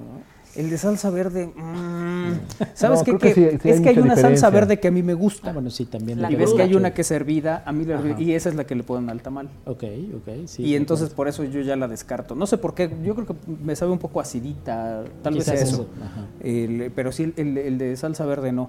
Eh, rajas, pues desde niño nunca me llamó la atención. Siempre lo relacionaba con pica, no me gusta. Ajá. El- y los de dulce, el- recuerdo unos que eran, venían rellenos de crema. Sí. Porque los de pasitas y eso tampoco me gustaban. Pero los de crema, yo creo que es esta consistencia que, que te decía ahorita con el, con el de mole también. Esa sería así como mi... Tú eres de Ah. tamal jarocho, ¿no? Sí, yo soy tamal jarocho. Hijo también es muy bueno, ¿no? Sí. Ajá, en Sí, hoja de plátano. Ajá, y a mí me gusta ponerle hoja santa. Ah, hijo, el tamal ese- jarocho con hoja santa. Me gusta mucho ese sabor a mí también. Y pues en casa solamente hago jarochos y de mole. No hay otros tamales que sean. Ah, buenísimos, aceptadísimos. Hay Los- que probarlos. Ya, que se Hay arme, que ¿no? hacerlos. Este domingo Claro. se hacen. ¿Los tamales jarochos en Veracruz se llaman tamales Jarochos. o solo tamales? No, tamales jarochos. Y en Oaxaca también se llaman tamales. Tamales, ajá, porque... En Ciudad de México repente- dicen tamales oaxaqueños. El que, el que el va más- diciendo tamales oaxaqueños, o sea, digo, ¿pero por qué? ¿No? Tamales oaxaqueños. Es extraño. Ahora que mencionabas los tamales que son para acompañar, me acordé de. Hay unos que se llaman tamales nejos, tamales de cecina, de ceniza, Ok. Ok. que son, son muy simples, como no, no tienen sabor realmente, y sí llevan ceniza, y los usan para comer con el pipián, en- como en Guerrero, en, Ajá, exacto. en la zona de Guerrero. No sé si alguna vez alguien, no recuerdo quién fue, si Lalito o, o Manu, trajeron tamales que son eh, efectivamente para mole, para comer con mole. Esos son los que tienen frijol. Ah, que ¿no? tienen ujú. exacto, exacto. Sí, son unos, como una mezcla entre, entre masa, maíz y, y frijol y los acompañas con el mole. Ajá. Incluso hay gente que echa el tamal en el mole. Estos son los Jarochos. Los jarochos. Los jarochos. Es que los, los nejos también son en hoja de plátano. Mira Ok. qué bonito se envuelto. ¿Y cómo ves? Dar un anillo de compromiso ahí, mi querido Isra. Ah, ¿Qué es, qué es eso? Próximo al 14, En un ¿no? tamal jarocho. Ah, este es el, el que es el nejo Ah, y Ah, lo acompañan con el pipián, con el pipián verde, este pipián de, de semilla, Ujú. Pero es- no lo comes con tortillas, lo comes con estos tamales. Pero los, los mejores tamales, yo creo que son los que hacen cada uno en su casa, ¿no? No, estos son los mejores que yo hago, ¿no? Bueno, te voy a decir, hay- había eh, el- tías que hacían tamales y no me gustaban todos. Sí, Sí, sí. ¿Tú tienes Qué susto. Sí, Pero- sí, decía yo, "Mm, no, este no. Pero había una que sí los hacía específicamente bien. ¿Los de ustedes cuáles son? O sea, yo, ¿cuáles son sus, tamales favoritos, además de los gourmet que ya dijeron? Bueno, yo el de mole. Pero ahí algún lugar en, en específico. ¿Sabes que Hace muchos años, pero- y ese a lo mejor tiene que ver con la nostalgia, había en la 25 unos que eran Navi. Navi Plus. Ajá, esos. Y esos de mole me gustaban muchísimo, pero creo que ya no están, ¿no? Creo que ya no los he visto, ajá, con su anuncio en neón, ¿no? Ándale. Rosa y azul. Sí, sí, Ajá. sí. Y Sí, luego me confundí entre uno que no vendían tamales, pero sí era un poco esta, Ah, por el Claro. esta parte de la nostalgia. O ese tipo de tamal, ¿no? Sí, sí, sí. El- ese en específico. ¿Tú, Isra, de algún lugar? Los, bueno, el- no, no sé qué persona los vendía, pero los, creo que los que venden afuera de los hospitales, hospita- es principalmente cuando estaba en San Alejandro, esos eran los tamales. Por también, no nostalgia, pero sí el hecho de que estabas ahí con el atolito, con Claro. este y el momento pues eran las, las mañanas, ¿no? De acuerdo. Ah, eh, creo que los de los hospitales también tienen un sabor especial. fuera de los hospitales. Ahora que mencionas eso, tengo una anécdota al respecto que es muy chistosa. O sea, generalmente eh, hay ciertas bandas de antro, ¿no? Que generalmente sales y te mueres de hambre, te echas unos tacos o unos hochos. Los antros de Cholula, que no sé si eso está permitido, cierran muy tarde. Entonces, a la hora que se sale del antro de Cholula, ya no hay ni tacos ni hochos pero hay tamales. Entonces, bien, cuando, cuando ya te echas tu tamal y tu atole, dices, híjole, creo que ahora sí me excedí un poco, ¿no? ya me ha pasado en un par de lugares de Cholula. Pero muy poco, ¿no? Hijo, entonces, ajá, pero me llamó la atención que dije, no, creo que sí ya es más tarde, ¿no? sí, ya, en el momento que ya ves el tamalero dices, híjole, sí, ya es, ya es tarde. Sí, Armando, ¿tú tienes algunos favoritos? Eh, bueno, los gourmet, esto, y hay, hay este, todavía un un convento ahí por el. Ay, no, no recuerdo qué calle es, por el Colegio Esparza, por ahí es calle. Por la 13. hay, un, hay un convento que incluso tiene una atrás una puerta y ahí te, despachan los tamales y el, y el atole y también son muy, muy buenos. Nada más que no recuerdo qué calle es, pero sí es un convento. Pero sabe llegar, ah, mira. Pero sí llega. Con el olor llega. Con el olor Y fíjate que de, de, niño me gustaban mucho unos que venían, ya no los venden, venían acá por San Manuel.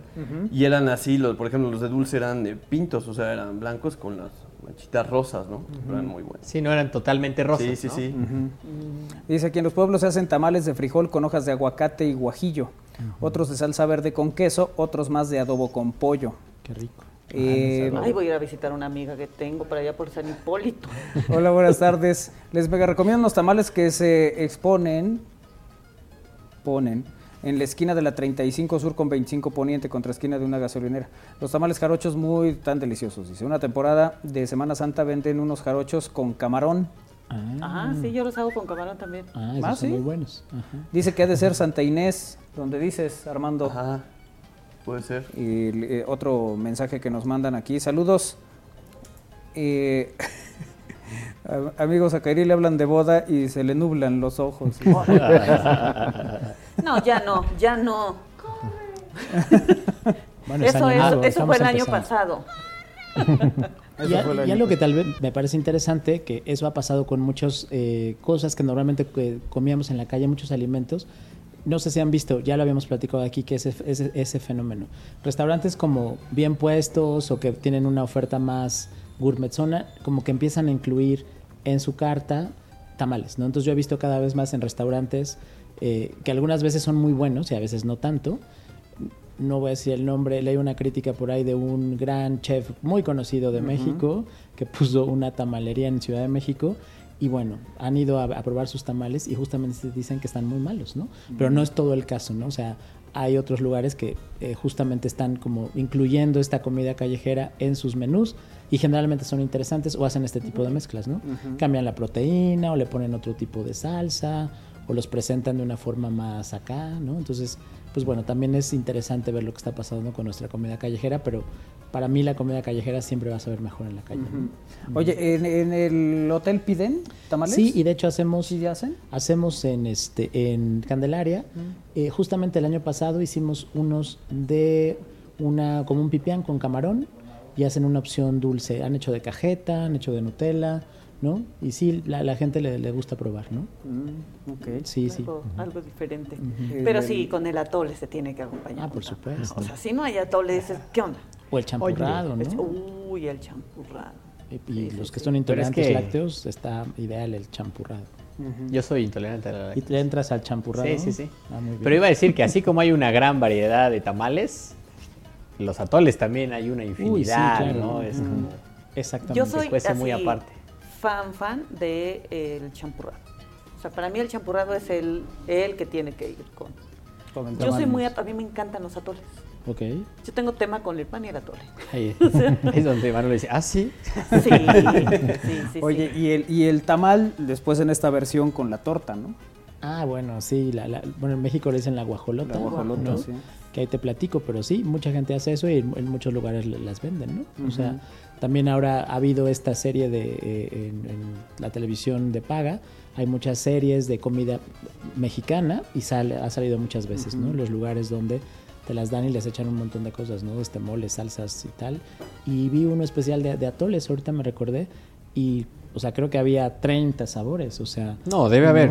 Cajeta, Ay, el otro día vi una receta que guardé, no me acuerdo dónde, pero guardé. este, de mazapán. Ay, un atole de mazapán. Órale. Entonces dije, ay, sí se me antoja.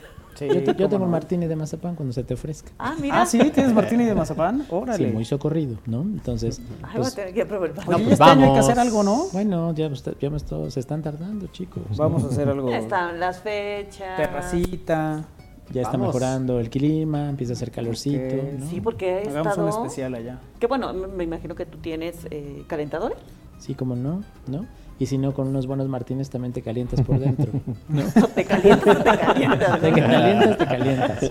¿no? Así es. Oye, bueno, pues es una el- tradición el- este asunto del 2 de febrero, el Día de la Candelaria, los tamales y demás. Y por eso el, te, te agradezco esta, el, pues esto que nos compartes, ¿no? Desde la historia de dónde, por qué. Y bueno, pues ahora las, las tradiciones. ¿Tienes ahí, Armando? Eh, José Ama dice, eh, ¿podrían repetir dónde comprar los tamales gourmet, por favor? Quien no patrocina este espacio. ¿No? Eh, a ver, los, estos que yo probé están en Circunvalación y la 18. y la 18. En la esquina. Justo en la esquina. ahí, Frente a la tienda de conveniencia. Ok. Entre Se llaman, Ah, claro, claro. se llaman precisamente como el día que se celebra esto No sé si así se llaman. Sí. Ah, ok. Ok. No, no sabía. Nos de hecho, hace rato que comentabas de la guadalupana, Ajá. eh, pensaba como desaprovecharon la oportunidad de ponerle la candelaria, ¿no? Por ejemplo, sí, exacto. Claro. Tamales verdiles deliciosos de principio a fin, sucursales en toda la ciudad, nos dice Néstor. En Cholula son famosos los de Pinole. Ah, ¿Mm? Para que Tamal veas. de pinole. Tamales de ay. pinole. Suena bien, ¿no? Suena, suena bien. Sí, sí. Sí, yo no había escuchado nunca el de pinole. Muy bien.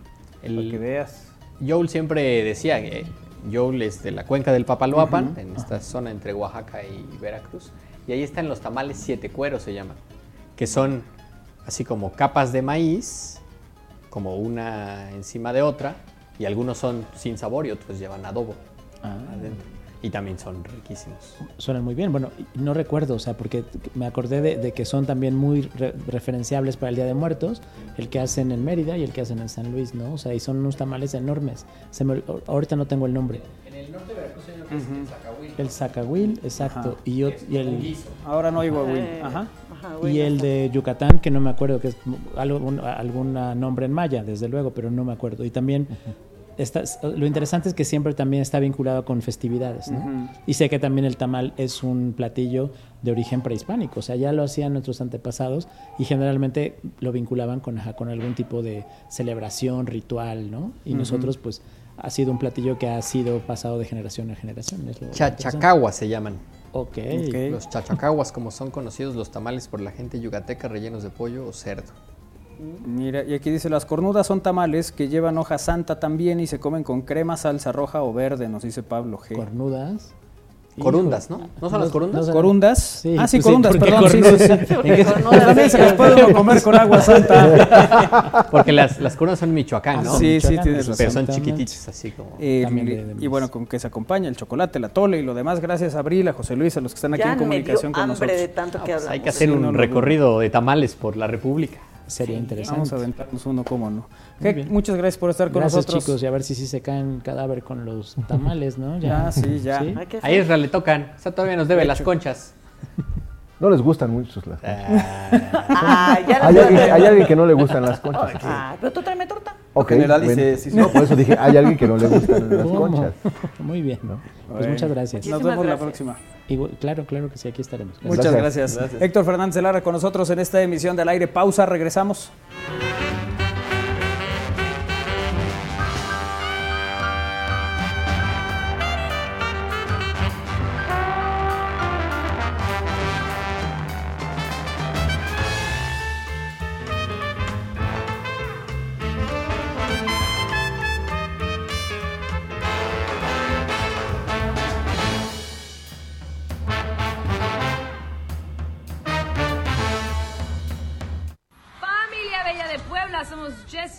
Joy. Y nos vemos este 17 de febrero en el Auditorio Metropolitano.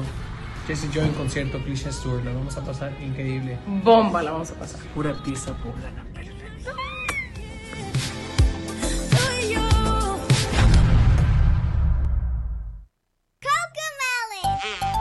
Es tiempo de Coco Melon.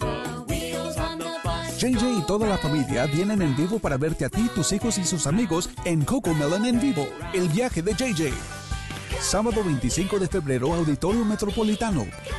Boletos en superboletos.com.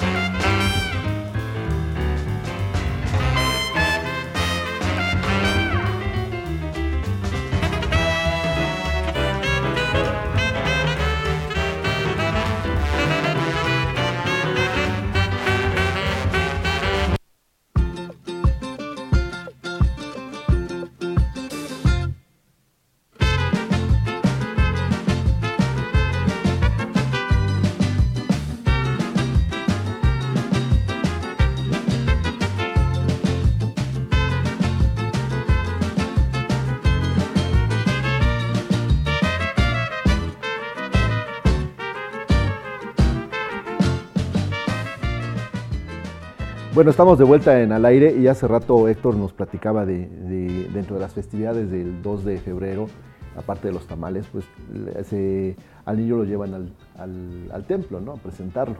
Eh, ¿Al niño? al niño Dios, al niño Dios, no. Y eh, durante, bueno, los años recientes ha habido la moda de vestir al niño Dios de diferentes formas, ¿no?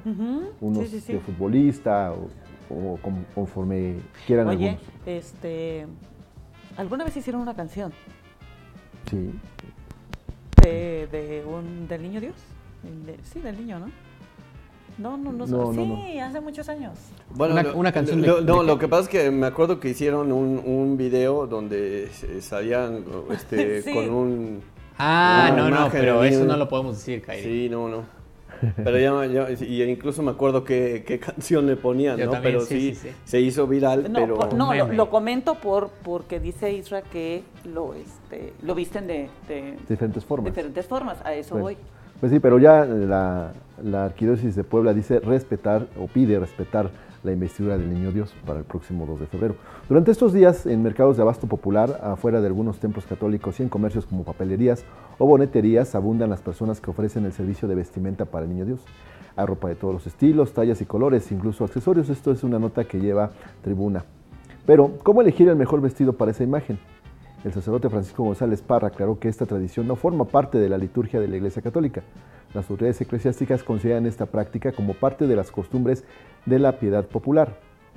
No obstante, hay un aspecto que se ha tratado de regular desde hace años, la vestimenta de la imagen del niño Jesús, que debe de corresponder a su investidura de rey y de Dios. Por lo tanto, es incorrecto vestirlo de ángel, de santo o peor aún, de algún otro, ejemplo, otro Es personaje incorrecto. popular. Es incorrecto vestirlo de ángel, del santo o peor aún, de algún otro personaje popular.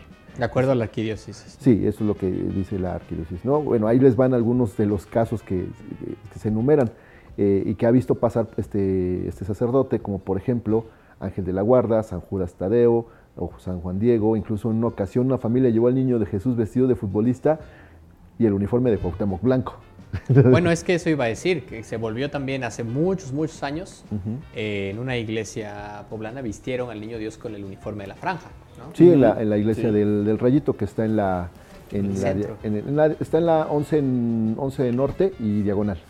Mm. De hecho, en el Mundial del 90, pues se volvió como que un sitio así eh, que muchas personas fueron a visitar porque les llamaba la atención que, el- que tuviera la, el- el- la imagen, la vestimenta del, del Puebla o de la selección nacional. ¿no? Entonces, esta, según Fíjate esta que en, en el 90 no fue México No, perdón, mundial, sí, ya me pero bueno, 94, a lo mejor fueron el- a pedir que fuera, ¿no? No, Al fue en el siguiente. 94, perdón, ¿no? No, bueno, digo, solo por puntualizar. Qué ¿no? bueno que puntualizas. Pues creo que sí es Qué bueno importante, que- ¿no? Al final. Fue 94.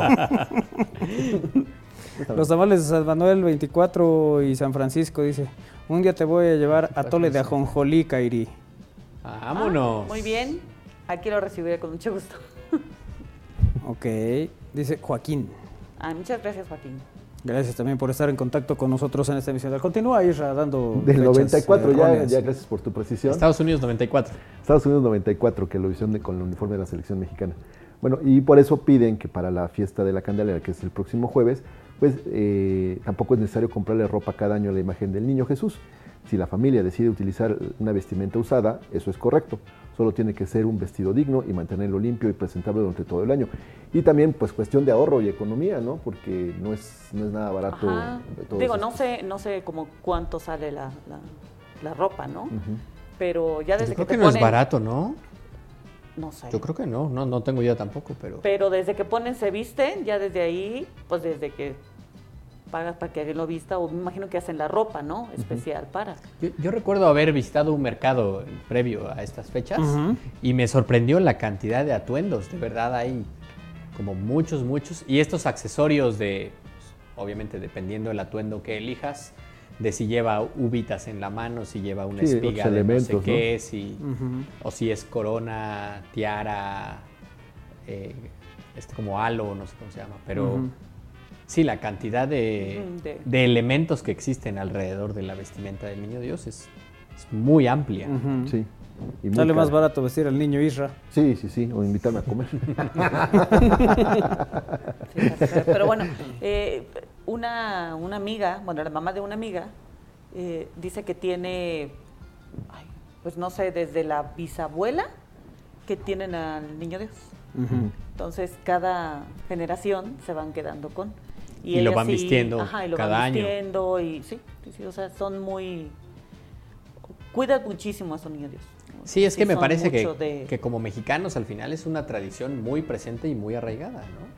O sea, de verdad, el, el hecho de que haya pues tanta Variedad, ceremonia sí. alrededor de, Sí. de esta festividad, pues Sí, mucha gente, bueno, eh, creo que el 24, el sí, el 24 no fue de, de- o sea, no salió a ningún lado porque iba a costar.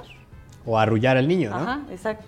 Sí, que ese es, ese es parte de la tradición, De la ¿no? Hay, un niño Dios en la casa, eh, se arrulla el 24 y bueno, se pone el 25, bueno, el 24 ya se pone en el nacimiento, cuando se acuesta después de arrullarlo y el 2 de febrero lo Así es. Ah. Oye, el- me está compartiendo Isra Valero un eh, tweet que subió Carlos Martín en arroba Carlos Martín H, Carlos Martín Huerta Macías, El águila. el águila, que dice sube cuota de peaje en autopista Tlaxcala Puebla. El incremento fue vehículos de 56 a 65 pesos, motocicletas de 33 eh, de los 28 pesos. Unidades pesadas 2, 3, 4 ejes, doble rodada de 131 pesos a 122 pesos. Nombre. Tuvo un incremento muy importante, ¿no? El de 132 a 122. Sí. La verdad es que sí es. ¿Ves por qué las precisiones? Sí. le ha de haber escrito Israel tweet. Ya le ponen aquí, dale un zap al becario que redactó esto. Subió de 131 a 122. Ay, bueno, un abrazo. que no fui yo. No fue Iker. Ayer estábamos viendo no sé qué en la tele y venía una falta de ortografía. Seguro fue Iker. Oye, lo bueno que Ira fue así como de, para que se le olvide lo del 94. sí, sí, venga, voy a aventar al águila. hay más errores y no los notas. No, no, nadie les dice nada. oye, pero eh, es, eh, aparte de, ese detalle, decirles que es una autopista muy corta y que la, haces en 10 minutos y se me hace muy cara. Erra, está en Tlaxcala. No puede ser muy larga. No, no, no, por supuesto. O sea, y eh, en algunos tramos insegura. Es una autopista de carril y medio. Sin señal. Sin señal. Entonces, creo que es una autopista, este, no sé si venga la palabra como que muy costosa y también eh, pues que no corresponde a tanto incremento. De hecho, está subiendo casi nueve pesos. Sí, Isra tiene razón. Pero esta vez. lo que digan, pues ya está hecho. no, pero igual podemos decirlo. Yo secundo a Isra en esta parte. Sí, a mí también me parece excesivo para el tramo que es. O sea, es excesivo que le suban. ya, lo que le suban. Ahora, si le subieron de 131 a 122, sí me parece indignante. Sí, sí, sí, ¿sabes qué? Estamos hartos. ¿Cuántos ejes hay que tener? Eh, de dos a cuatro ejes, doble rodada. y es de voz del tweet, para que vean que no es cuento. Águila es con cariño, ¿eh? No, qué bueno que es. Fue el IRA, como, como se escucha a lo largo de la. Pero también el de motocicletas incrementó también, notablemente, ¿no? Sí, sí, de 33 a 28. Claro. Sí. Mire, mientras me tengan bien las de autopistas... 33 de los 28, dice. Ah, Yo creo que ya tenía este, prisa por ir a comer. Yo creo que estaba viendo el juego del América. bueno, un abrazo, querido Carlos Martín que quedó de venir, pero ese es como el Isra, que así avienta otro. Dijo, órale, pero voy con, Juan Carlos Valerio. Vamos juntos. Ah, yo, ya, pues, comprometí a Alejandro Bulla que sea intermediario y que nos... ah, sí, vamos a comprometer al Bulle. Sí. Órale. Saludos chicos, aquí viéndolos en familia a la hora de la comida. Saludos para mi hija Romina. Saludos Romina. Les comento que la vestimenta de los niños Dios es por tallas y cuesta entre 150 y 250 más o menos el vestir a un niño Dios. Ah, mira. Muchas gracias por el dato. ¿No? Ah, claro, porque también hay tallas. O sea, es como cuando, ajá, como cuando le dicen a Isra, es de tallas. ¿No? Sí, sí, sí, por medidas. ¿No? Chico, chico, mediano y grande. Ándale, como decía aquel. Bueno, en fin. Eh, Gracias a Abril, que también está en comunicación con nosotros en esta emisión de Al Aire, y a la gente que está eh, comentando en eh, estamosalaire.com, a los que lo hacen en Facebook, eh, también andan por ahí en facebook.com diagonal estamos al aire en vivo. La vestimenta del niño Dios puede ser de varios colores también, dice José Luis. Gracias, José Luis, también por estar en contacto. Claro, pero lo que la arquidiócesis recomienda es no utilizar Así. distintas vestimentas. Hoy Miguel Ángel Lara nos dice, buenas tardes, saludos a todos en el estudio, a los radioescuchas. Yo diría del tema anterior que pasen la lista completa de las tamalerías buenas que conocen. Yo, yo, yo recomiendo los que venden en el mercado Hidalgo de pipián rojo y frijoles. Ah, Gracias, Miguel. Uy, se me antojan. ¿Vamos o qué? El sábado. Ok. Ahí hay, ahí hay otra opción. ¿No? En el asunto de las tamales. rojo, ese no los he comido. ¿Tu guajolota te la sigues pidiendo con dos de dulce? Eh, no. ¿Con Le metes dos tamales a la no, no, no. no torta. De hecho, de hecho el fin ¿Así de le semana... gusta su guajolota? del fin, el fin de semana sí me, me, me cuestioné que por qué el tamal que me ofrecieron se acabó en solamente en una torta, en la torta y no sobró un, no sobró una parte, un pedacito para algo que sobresalga. Sí, sí, sí, o sea, nada más se acabó con la torta. Entonces dije, ¿qué onda aquí? ¿Y dónde está el extra? Ya no hay extra. Ya no hay extra, o sea, necesitamos la torta Cada más vez pequeña. más, más pequeños. pequeños. ¿No? Y más caros. Sí, sí.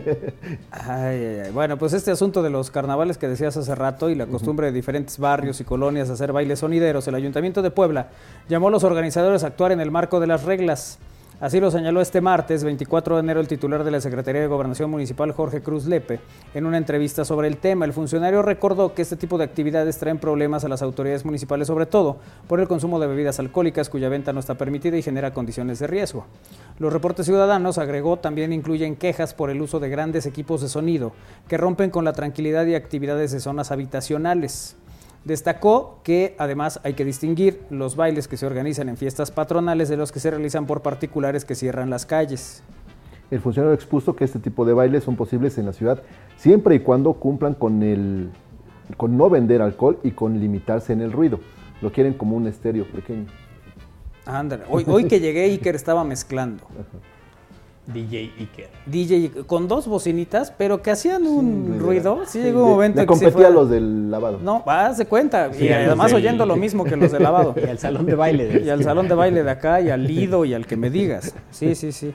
También aclaró que primero se debe obtener, obtener el permiso de gobernación para ocupar un espacio en la vía pública. Luego, si participa un sonidero, este debe también solicitar su propio permiso y contar con las firmas de los vecinos, además de dar aviso a seguridad ciudadana y eh, eh, prever el tipo de canciones que se van a poner. Iba a decir, y sí. Manda la lista. Sí, a hacer- van a hacer una revisión de todos Sí, estos sí, puntos. Si va medio metro, si no va. Sí, va, sí. exactamente. Explicó que con esos elementos se les da la anuencia o bien se les orienta sobre cómo deben hacer para poder cumplir con los requerimientos. El incumplimiento, agregó, puede generar eh, clausuras, suspensiones e intervención de autoridades como la Policía Municipal en el área de normatividad e incluso de protección civil. Ya, ya quiero ver que están en pleno baile y llegue la autoridad. A ver, les cancelamos el baile. A ver cómo se va a poner Sí. el, el ambiente. En 2000, ¿Cuál fue la canción que nos puso a bailar el Loco Pipe ayer? Ayer, no, el lunes. El lunes. La canción no sé, pero el baile era el baile del pingüino. Ajá. Pues que la canción es la que, que- la que eh, pensé que te sabías. No, no, no. Porque hace rato que Iker tenía su sonidero aquí, llegó Isra cantando desde Ah, las bueno. escaleras y venía Pero a ver, bailando. es que y le era digo, una "Oye, no- versión, no tienes eh, canciones que sí Era una versión de salsa de, eh, de una canción de los Ramazotti. Uy, para lo bien que con razón me cayó gorda la rola. Eh, sí, sí fue por eso. ¿Cómo O sea, en fila, el ritmo- comenzamos? No lo sé. ¿Cuál era? ¿No te acuerdas? No, ¿cuál La era? venías cantando. Sí, pero bueno, era Subiste Pero- ahí muy jocoso y, y hacías así como si trajeras aquí fue los cocos. fue hace dos horas. ¿Y qué? ¿Tienes pérdida No, de memoria no, a largo que- plazo? no, pero es que te, te estoy diciendo como tú me dijiste hace rato. Te pedía la información hace un, dos días. Lo del Lalo Arce, que por cierto es cumpleaños. Ah, es cierto, hoy hay cumpleañeros varios.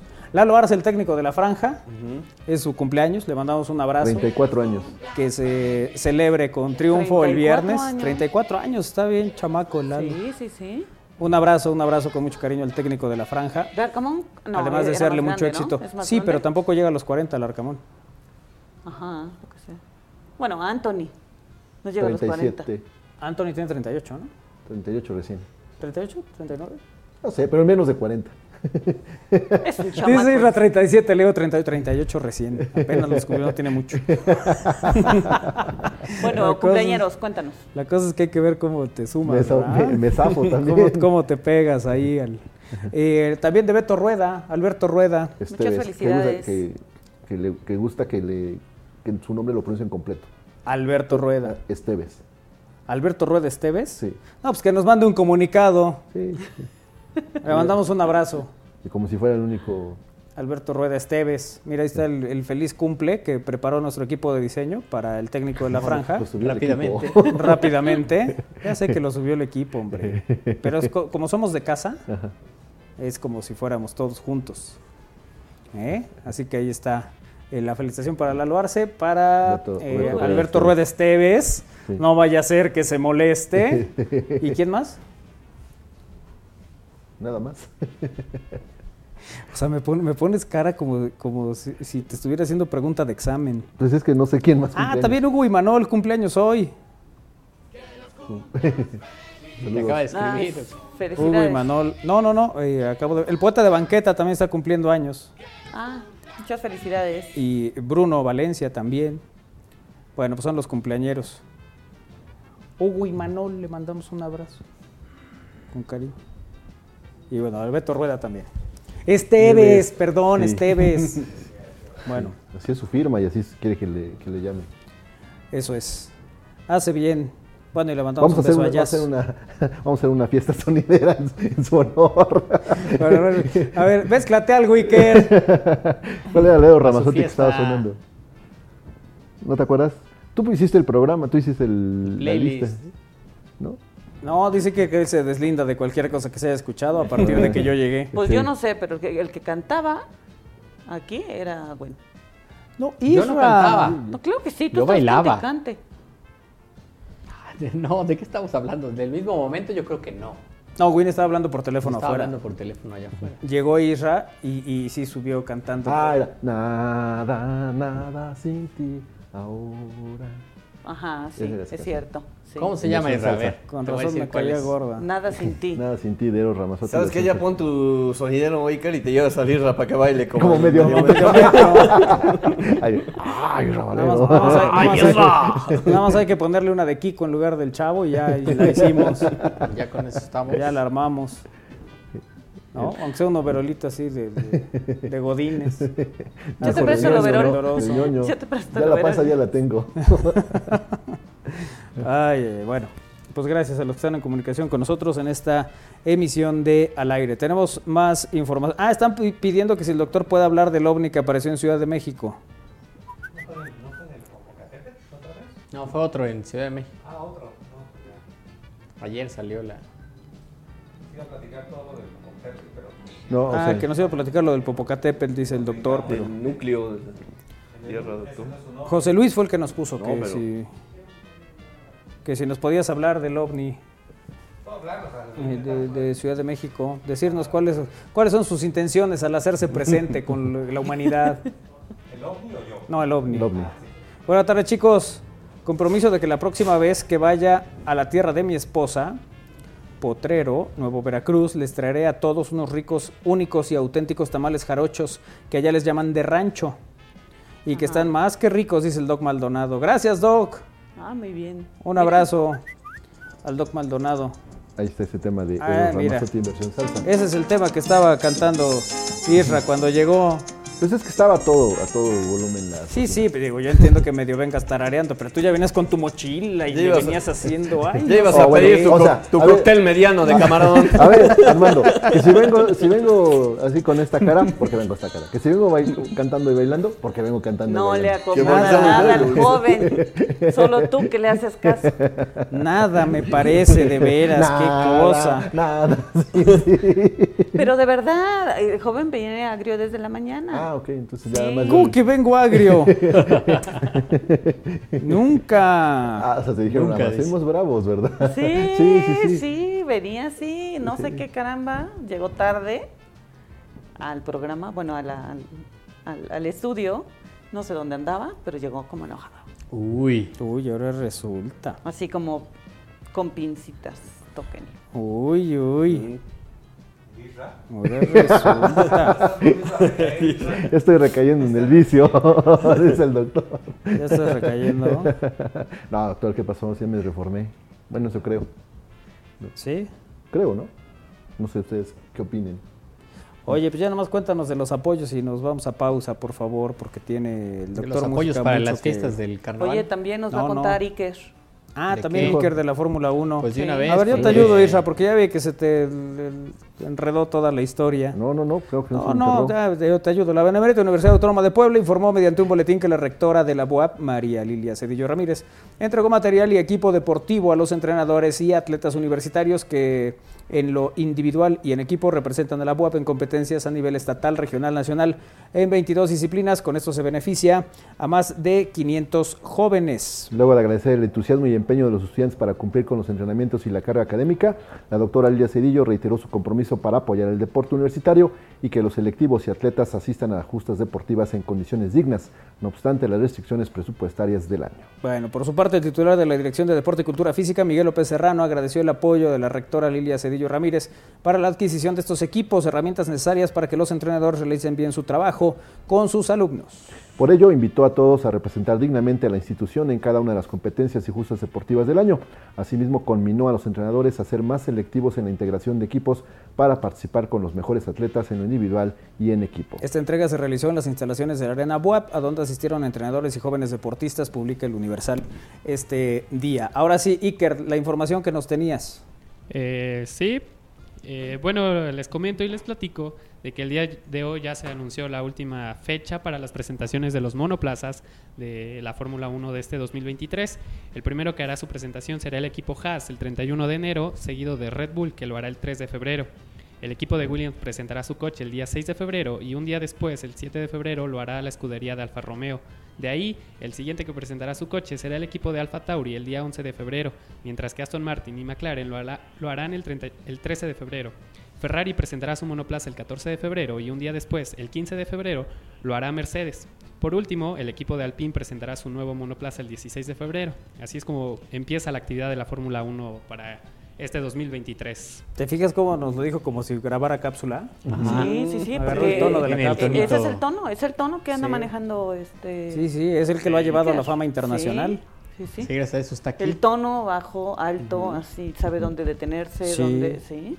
Sí, sí. Sí, lo tiene bien Lástima trabajado. que no lo tenga tan trabajado como DJ, pero bueno, en fin. So, A ver, en el descargo de Iker estábamos probando un software hace rato Ajá. y él dijo, ¿por qué no mezclamos algo de salsa? Y yo dije, bueno, ahorita buscamos algunas rolas, entonces metimos algunas rolas, pero estábamos probando un software y por eso Iker no tenía ni idea de qué rolas venían en el playlist. Claro.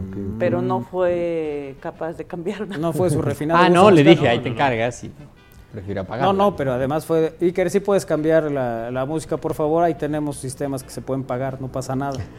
El- y, y su decisión fue apagar todo. sí. Sí, claro, darle es que ya iba a empezar el programa. Sí, sí, sí. Ya sabes que de cualquier dificultad, no, tú apágalo. De veras. Sí, sí, sí. Ay, Bueno. ya. ¿Para qué te la complicas? Mejor la apagas. ¿Para qué te complicas? Exacto. Palabra de, de Iker. Iker, sí. ¿Para qué Aplicó, te aplicó un Iker. Exacto. Ay, ay, ay. Bueno, vamos a una pausa y regresamos ya con el doctor Mújica, que está con nosotros aquí en Al Aire. Vamos y venimos.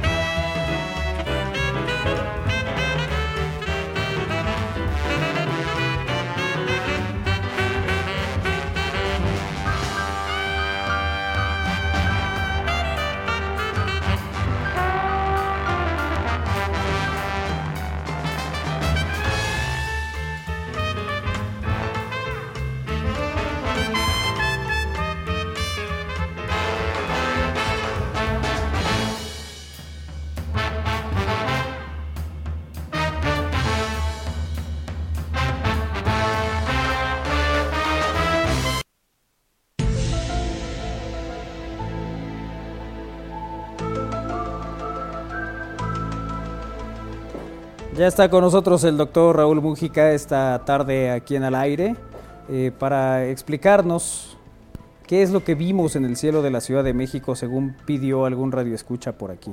Doctor, ¿cómo te va? Muy buena tarde, qué gusto tenerte aquí en Al Aire. ¿Qué pasó, Manolito? Nomás espérate que te abran el micro. Ahora sí, doctor. Que estuviera prendido y Pues eso es tres lo que veces. siempre le hace que ay que ya revisó, que no sé qué, y luego resulta que no se oye porque abrió un canal que no era. No fueran las, las carreras de coches, ¿no? No, ¿Está, no, no fueron los Ahí sonideros, porque ahí sí ya está. Sí, no fuera a estar mezclando aquí la Así del Chavo es. del 8. Porque, O adelantando lo de la próxima semana. porque Ah, ya- sí, pues sí, ahí o sea, sí no, no pues, pero bueno, pues eso se pasa, o sea, porque ser precavido, pues está bien, ¿no, Iker? No, tampoco. No, tampoco. No. No, pero bueno, o sea, No tú, tú ahí calladito Ven. estás más bonito. Ahí estás ya. Sí, ¿Para qué me invitan? ¿Mm? Ahí estás ya. Está bien, no sé qué vimos en la Ciudad de México, vi lo del Popocatépetl. Ah, a ver, y ¿puedes yo creo, o sea, yo creo que de verdad, o sea, o sea, cada ocho días, o sea, ponen los ovnis el- los miércoles, ¿no? Sí, Sí. sí, sí, normalmente. Pero ¿por qué? O sea, me quieren es quitar, me quieren quitar rating.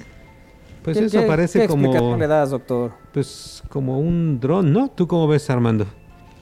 No sé, doctor, no sé, me Es parece. un dron, bueno, parece también como un transformer, ¿sí? Mira. Ajá. Parece también como uno de los este parece Exacto. como un objeto no identificado, objeto dice Kairi. Bueno, lo de abajo es como un dish, ¿no? Más o menos. ¿no? Sí, ese sí. una- Ese sí es un plato, por ejemplo. gas, mira, se ve por ahí. Ese sí es un plato, no es volador. la- Sí, Es sí, el halcón esa- milenario. o sea, es el halcón milenario, puede ser, sí ¿Qué podría ser esto, doctor?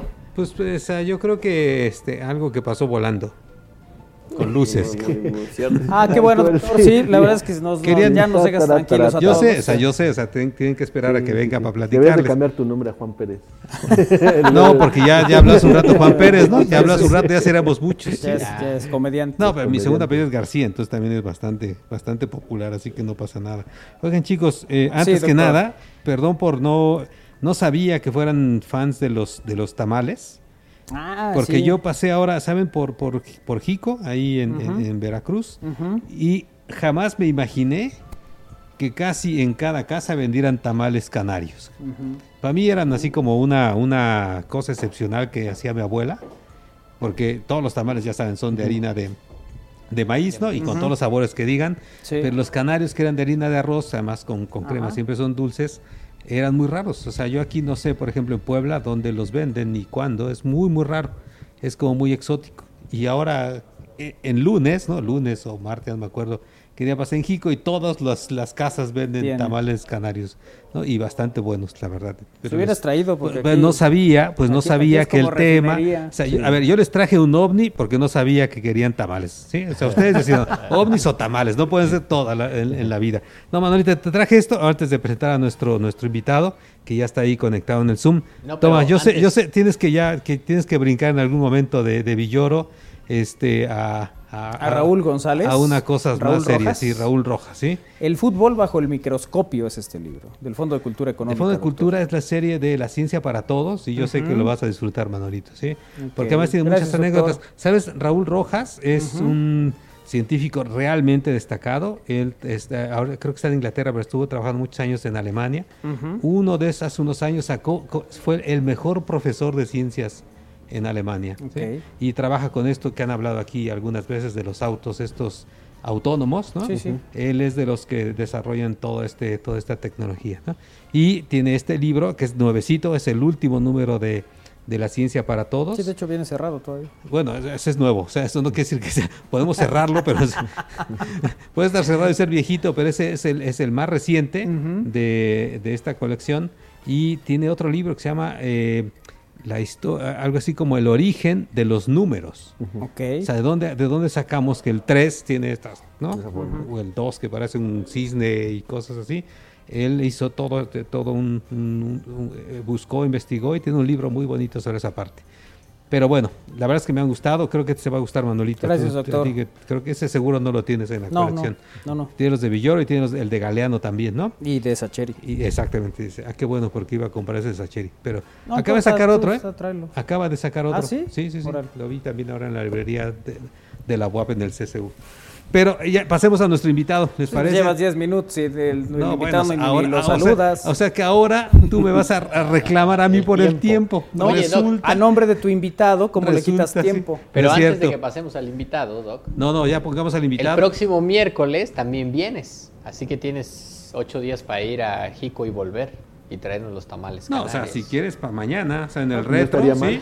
Eh, Hacemos un retro de tamales. Si quieres, ¿sí?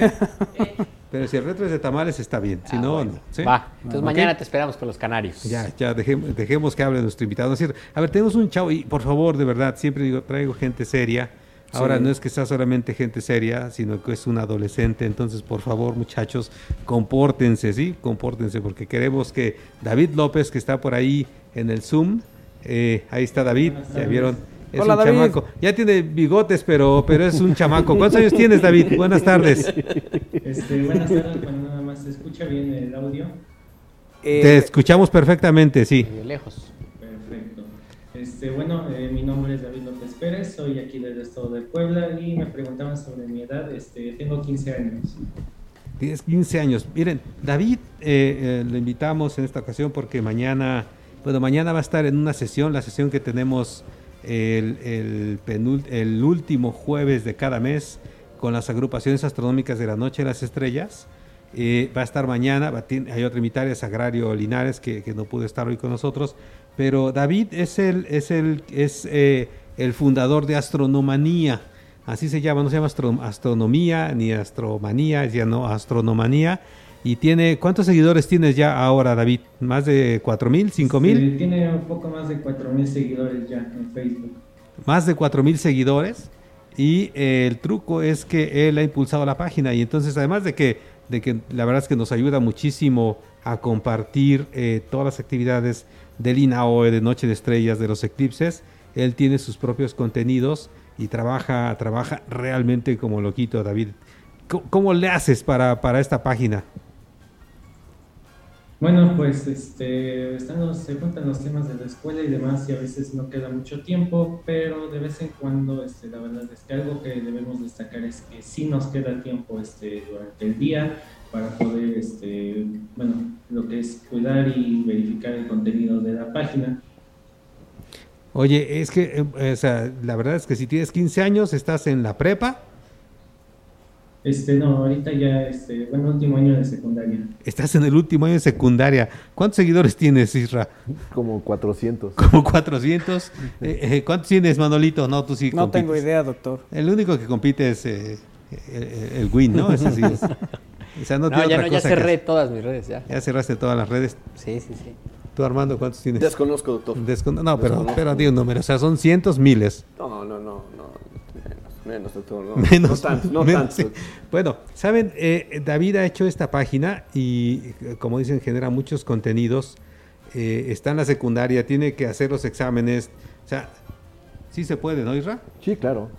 Sí, claro, sí. Si hay tiempo, por supuesto. Si hay tiempo. No, bueno, la verdad es que quería platicar con David porque no solamente está ahorita con esta página de astronomanía.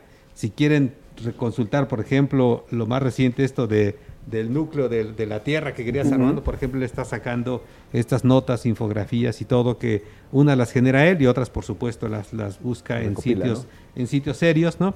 Pero, sino que también se aventó a eh, organizar una sociedad astronómica, ¿no, David? Así es, es la Sociedad Astronómica y Científica del Estado de Puebla, o abreviada es la SACE.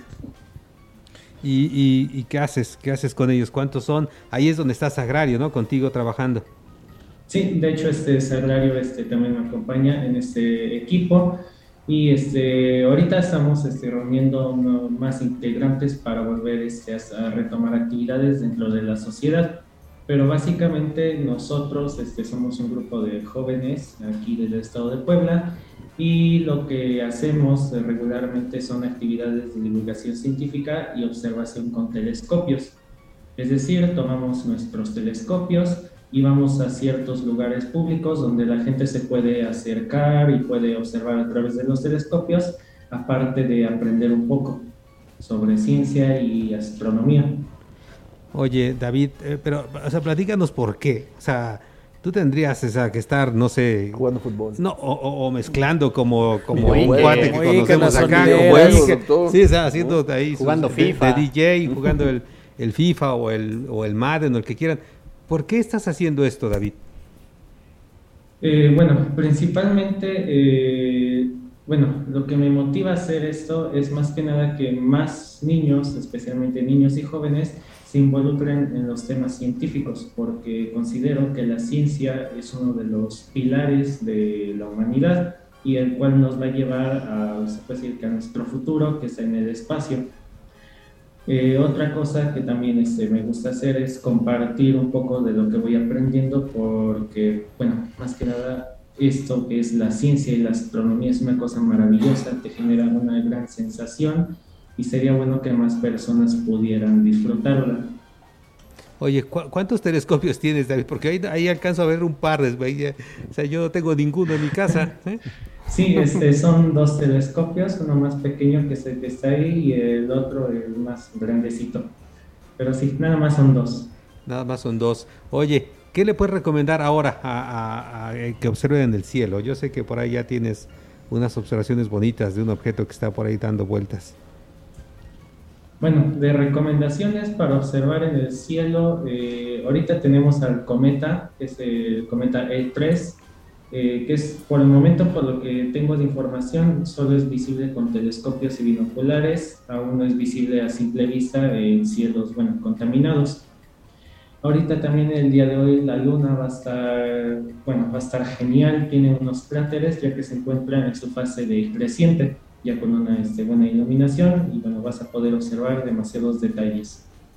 Y otra de las cosas que también sería bueno observar en estas fechas es, eh, bueno, el planeta Venus, también este, si tienes la oportunidad a Saturno, incluso el planeta Júpiter, son casi más los objetos en los que puedes encontrar detalles. Oye, David, eh, pero tú, o sea, la verdad es que lo que le decía hace un ratito, tú nos ayudas muchísimo a compartir actividades, a promover actividades.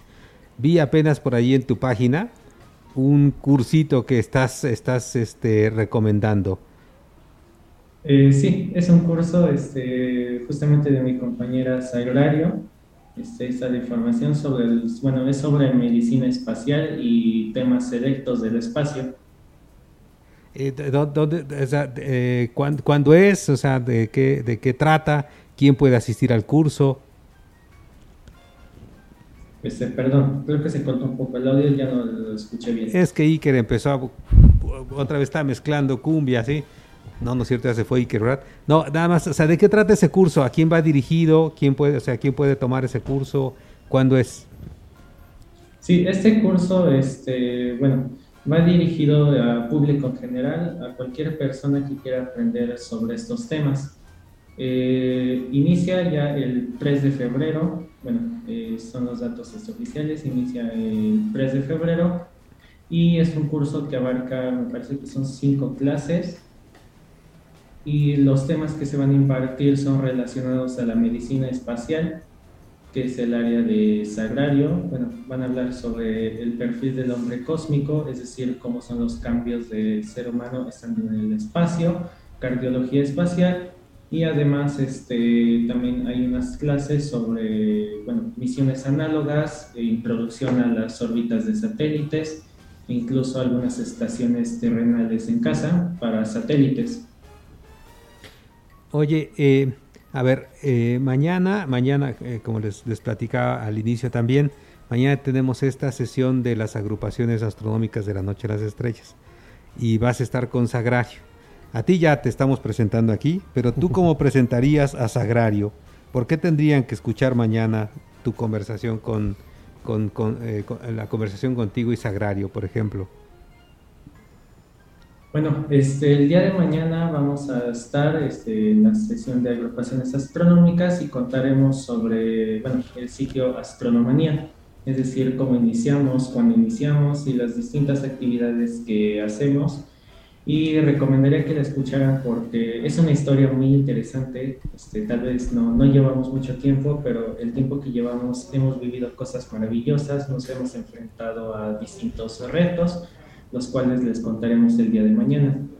Y en cuanto a Sagrario, ¿cómo la presentaría? La presentaría como una persona maravillosa, de verdad es una gran estudiante aquí de la UAP, eh, muy destacable, ha ido a distintos congresos, este, ha presentado distintos proyectos, de investigación, además que es una persona con una visión en la ciencia muy, este, bueno, tiene claro lo que quiere y la verdad es que es, bueno, es algo maravilloso. Bueno, pues e, ese es, ese es uno de los integrantes de la sociedad ¿no? científica que están teniendo, pero han trabajado mucho en astronomía y ella también está, ella está en Locos por la Astrociencia también, ¿correcto o no? Sí, correcto. Sí, ¿verdad? Bueno, ellos los invitaremos después. Pero a ver, antes de que, de que aquí me sigan quitando el tiempo, Ahora resulta. están tranquilos, este, están muy tranquilos. Pues estamos o sea, poniendo la atención. Sí, primero nos dices que muchacho. tranquilos, que no nos vayamos a espantar a la No, sí, como si, como si me, si me hicieran caso, ¿no? Sí. Pero bueno, oye, antes, por ejemplo, Armando tiene un sobrinito eh, que le manda fotos de los libros que ha visto, ¿no, Armando? Sí, sí, desde chico no le gusta todo esto de los planetas y el universo y el cosmos y todo eso, entonces pues es bueno que de repente desde chicos pues se vayan empapando de esto, ¿no? Así es. ¿Y qué, qué le- qué- qué- dónde te podría encontrar, por ejemplo? O sea, digo, ah, el, el sobrino de Armando tiene que estar acompañado de, de alguien para que entre a las redes, pero ¿dónde podría decirle a su tío que por favor vaya a las redes y te busque? Eh, principalmente en Facebook nos encuentran como Astronomanía. Es este, tenemos ahí la página este, de Facebook. También este, en Instagram estamos como Astronomanía-bajo, todo con minúsculas. Y pronto iniciaremos a meter contenido también en TikTok en forma de videos para que sea a veces un poco más digerible la información. Ahí nos encuentran de igual manera como Astronomanía. Ok, ¿listo, Armando? Listo, más que anotado, doctor. No, y está bien, ¿sabes? Porque de repente yo he visto que hay algunos contenidos de, de los divulgadores más rucos, o sea, como, como de la edad de, de Rafael Inclán que decía hace ocho días, ¿no?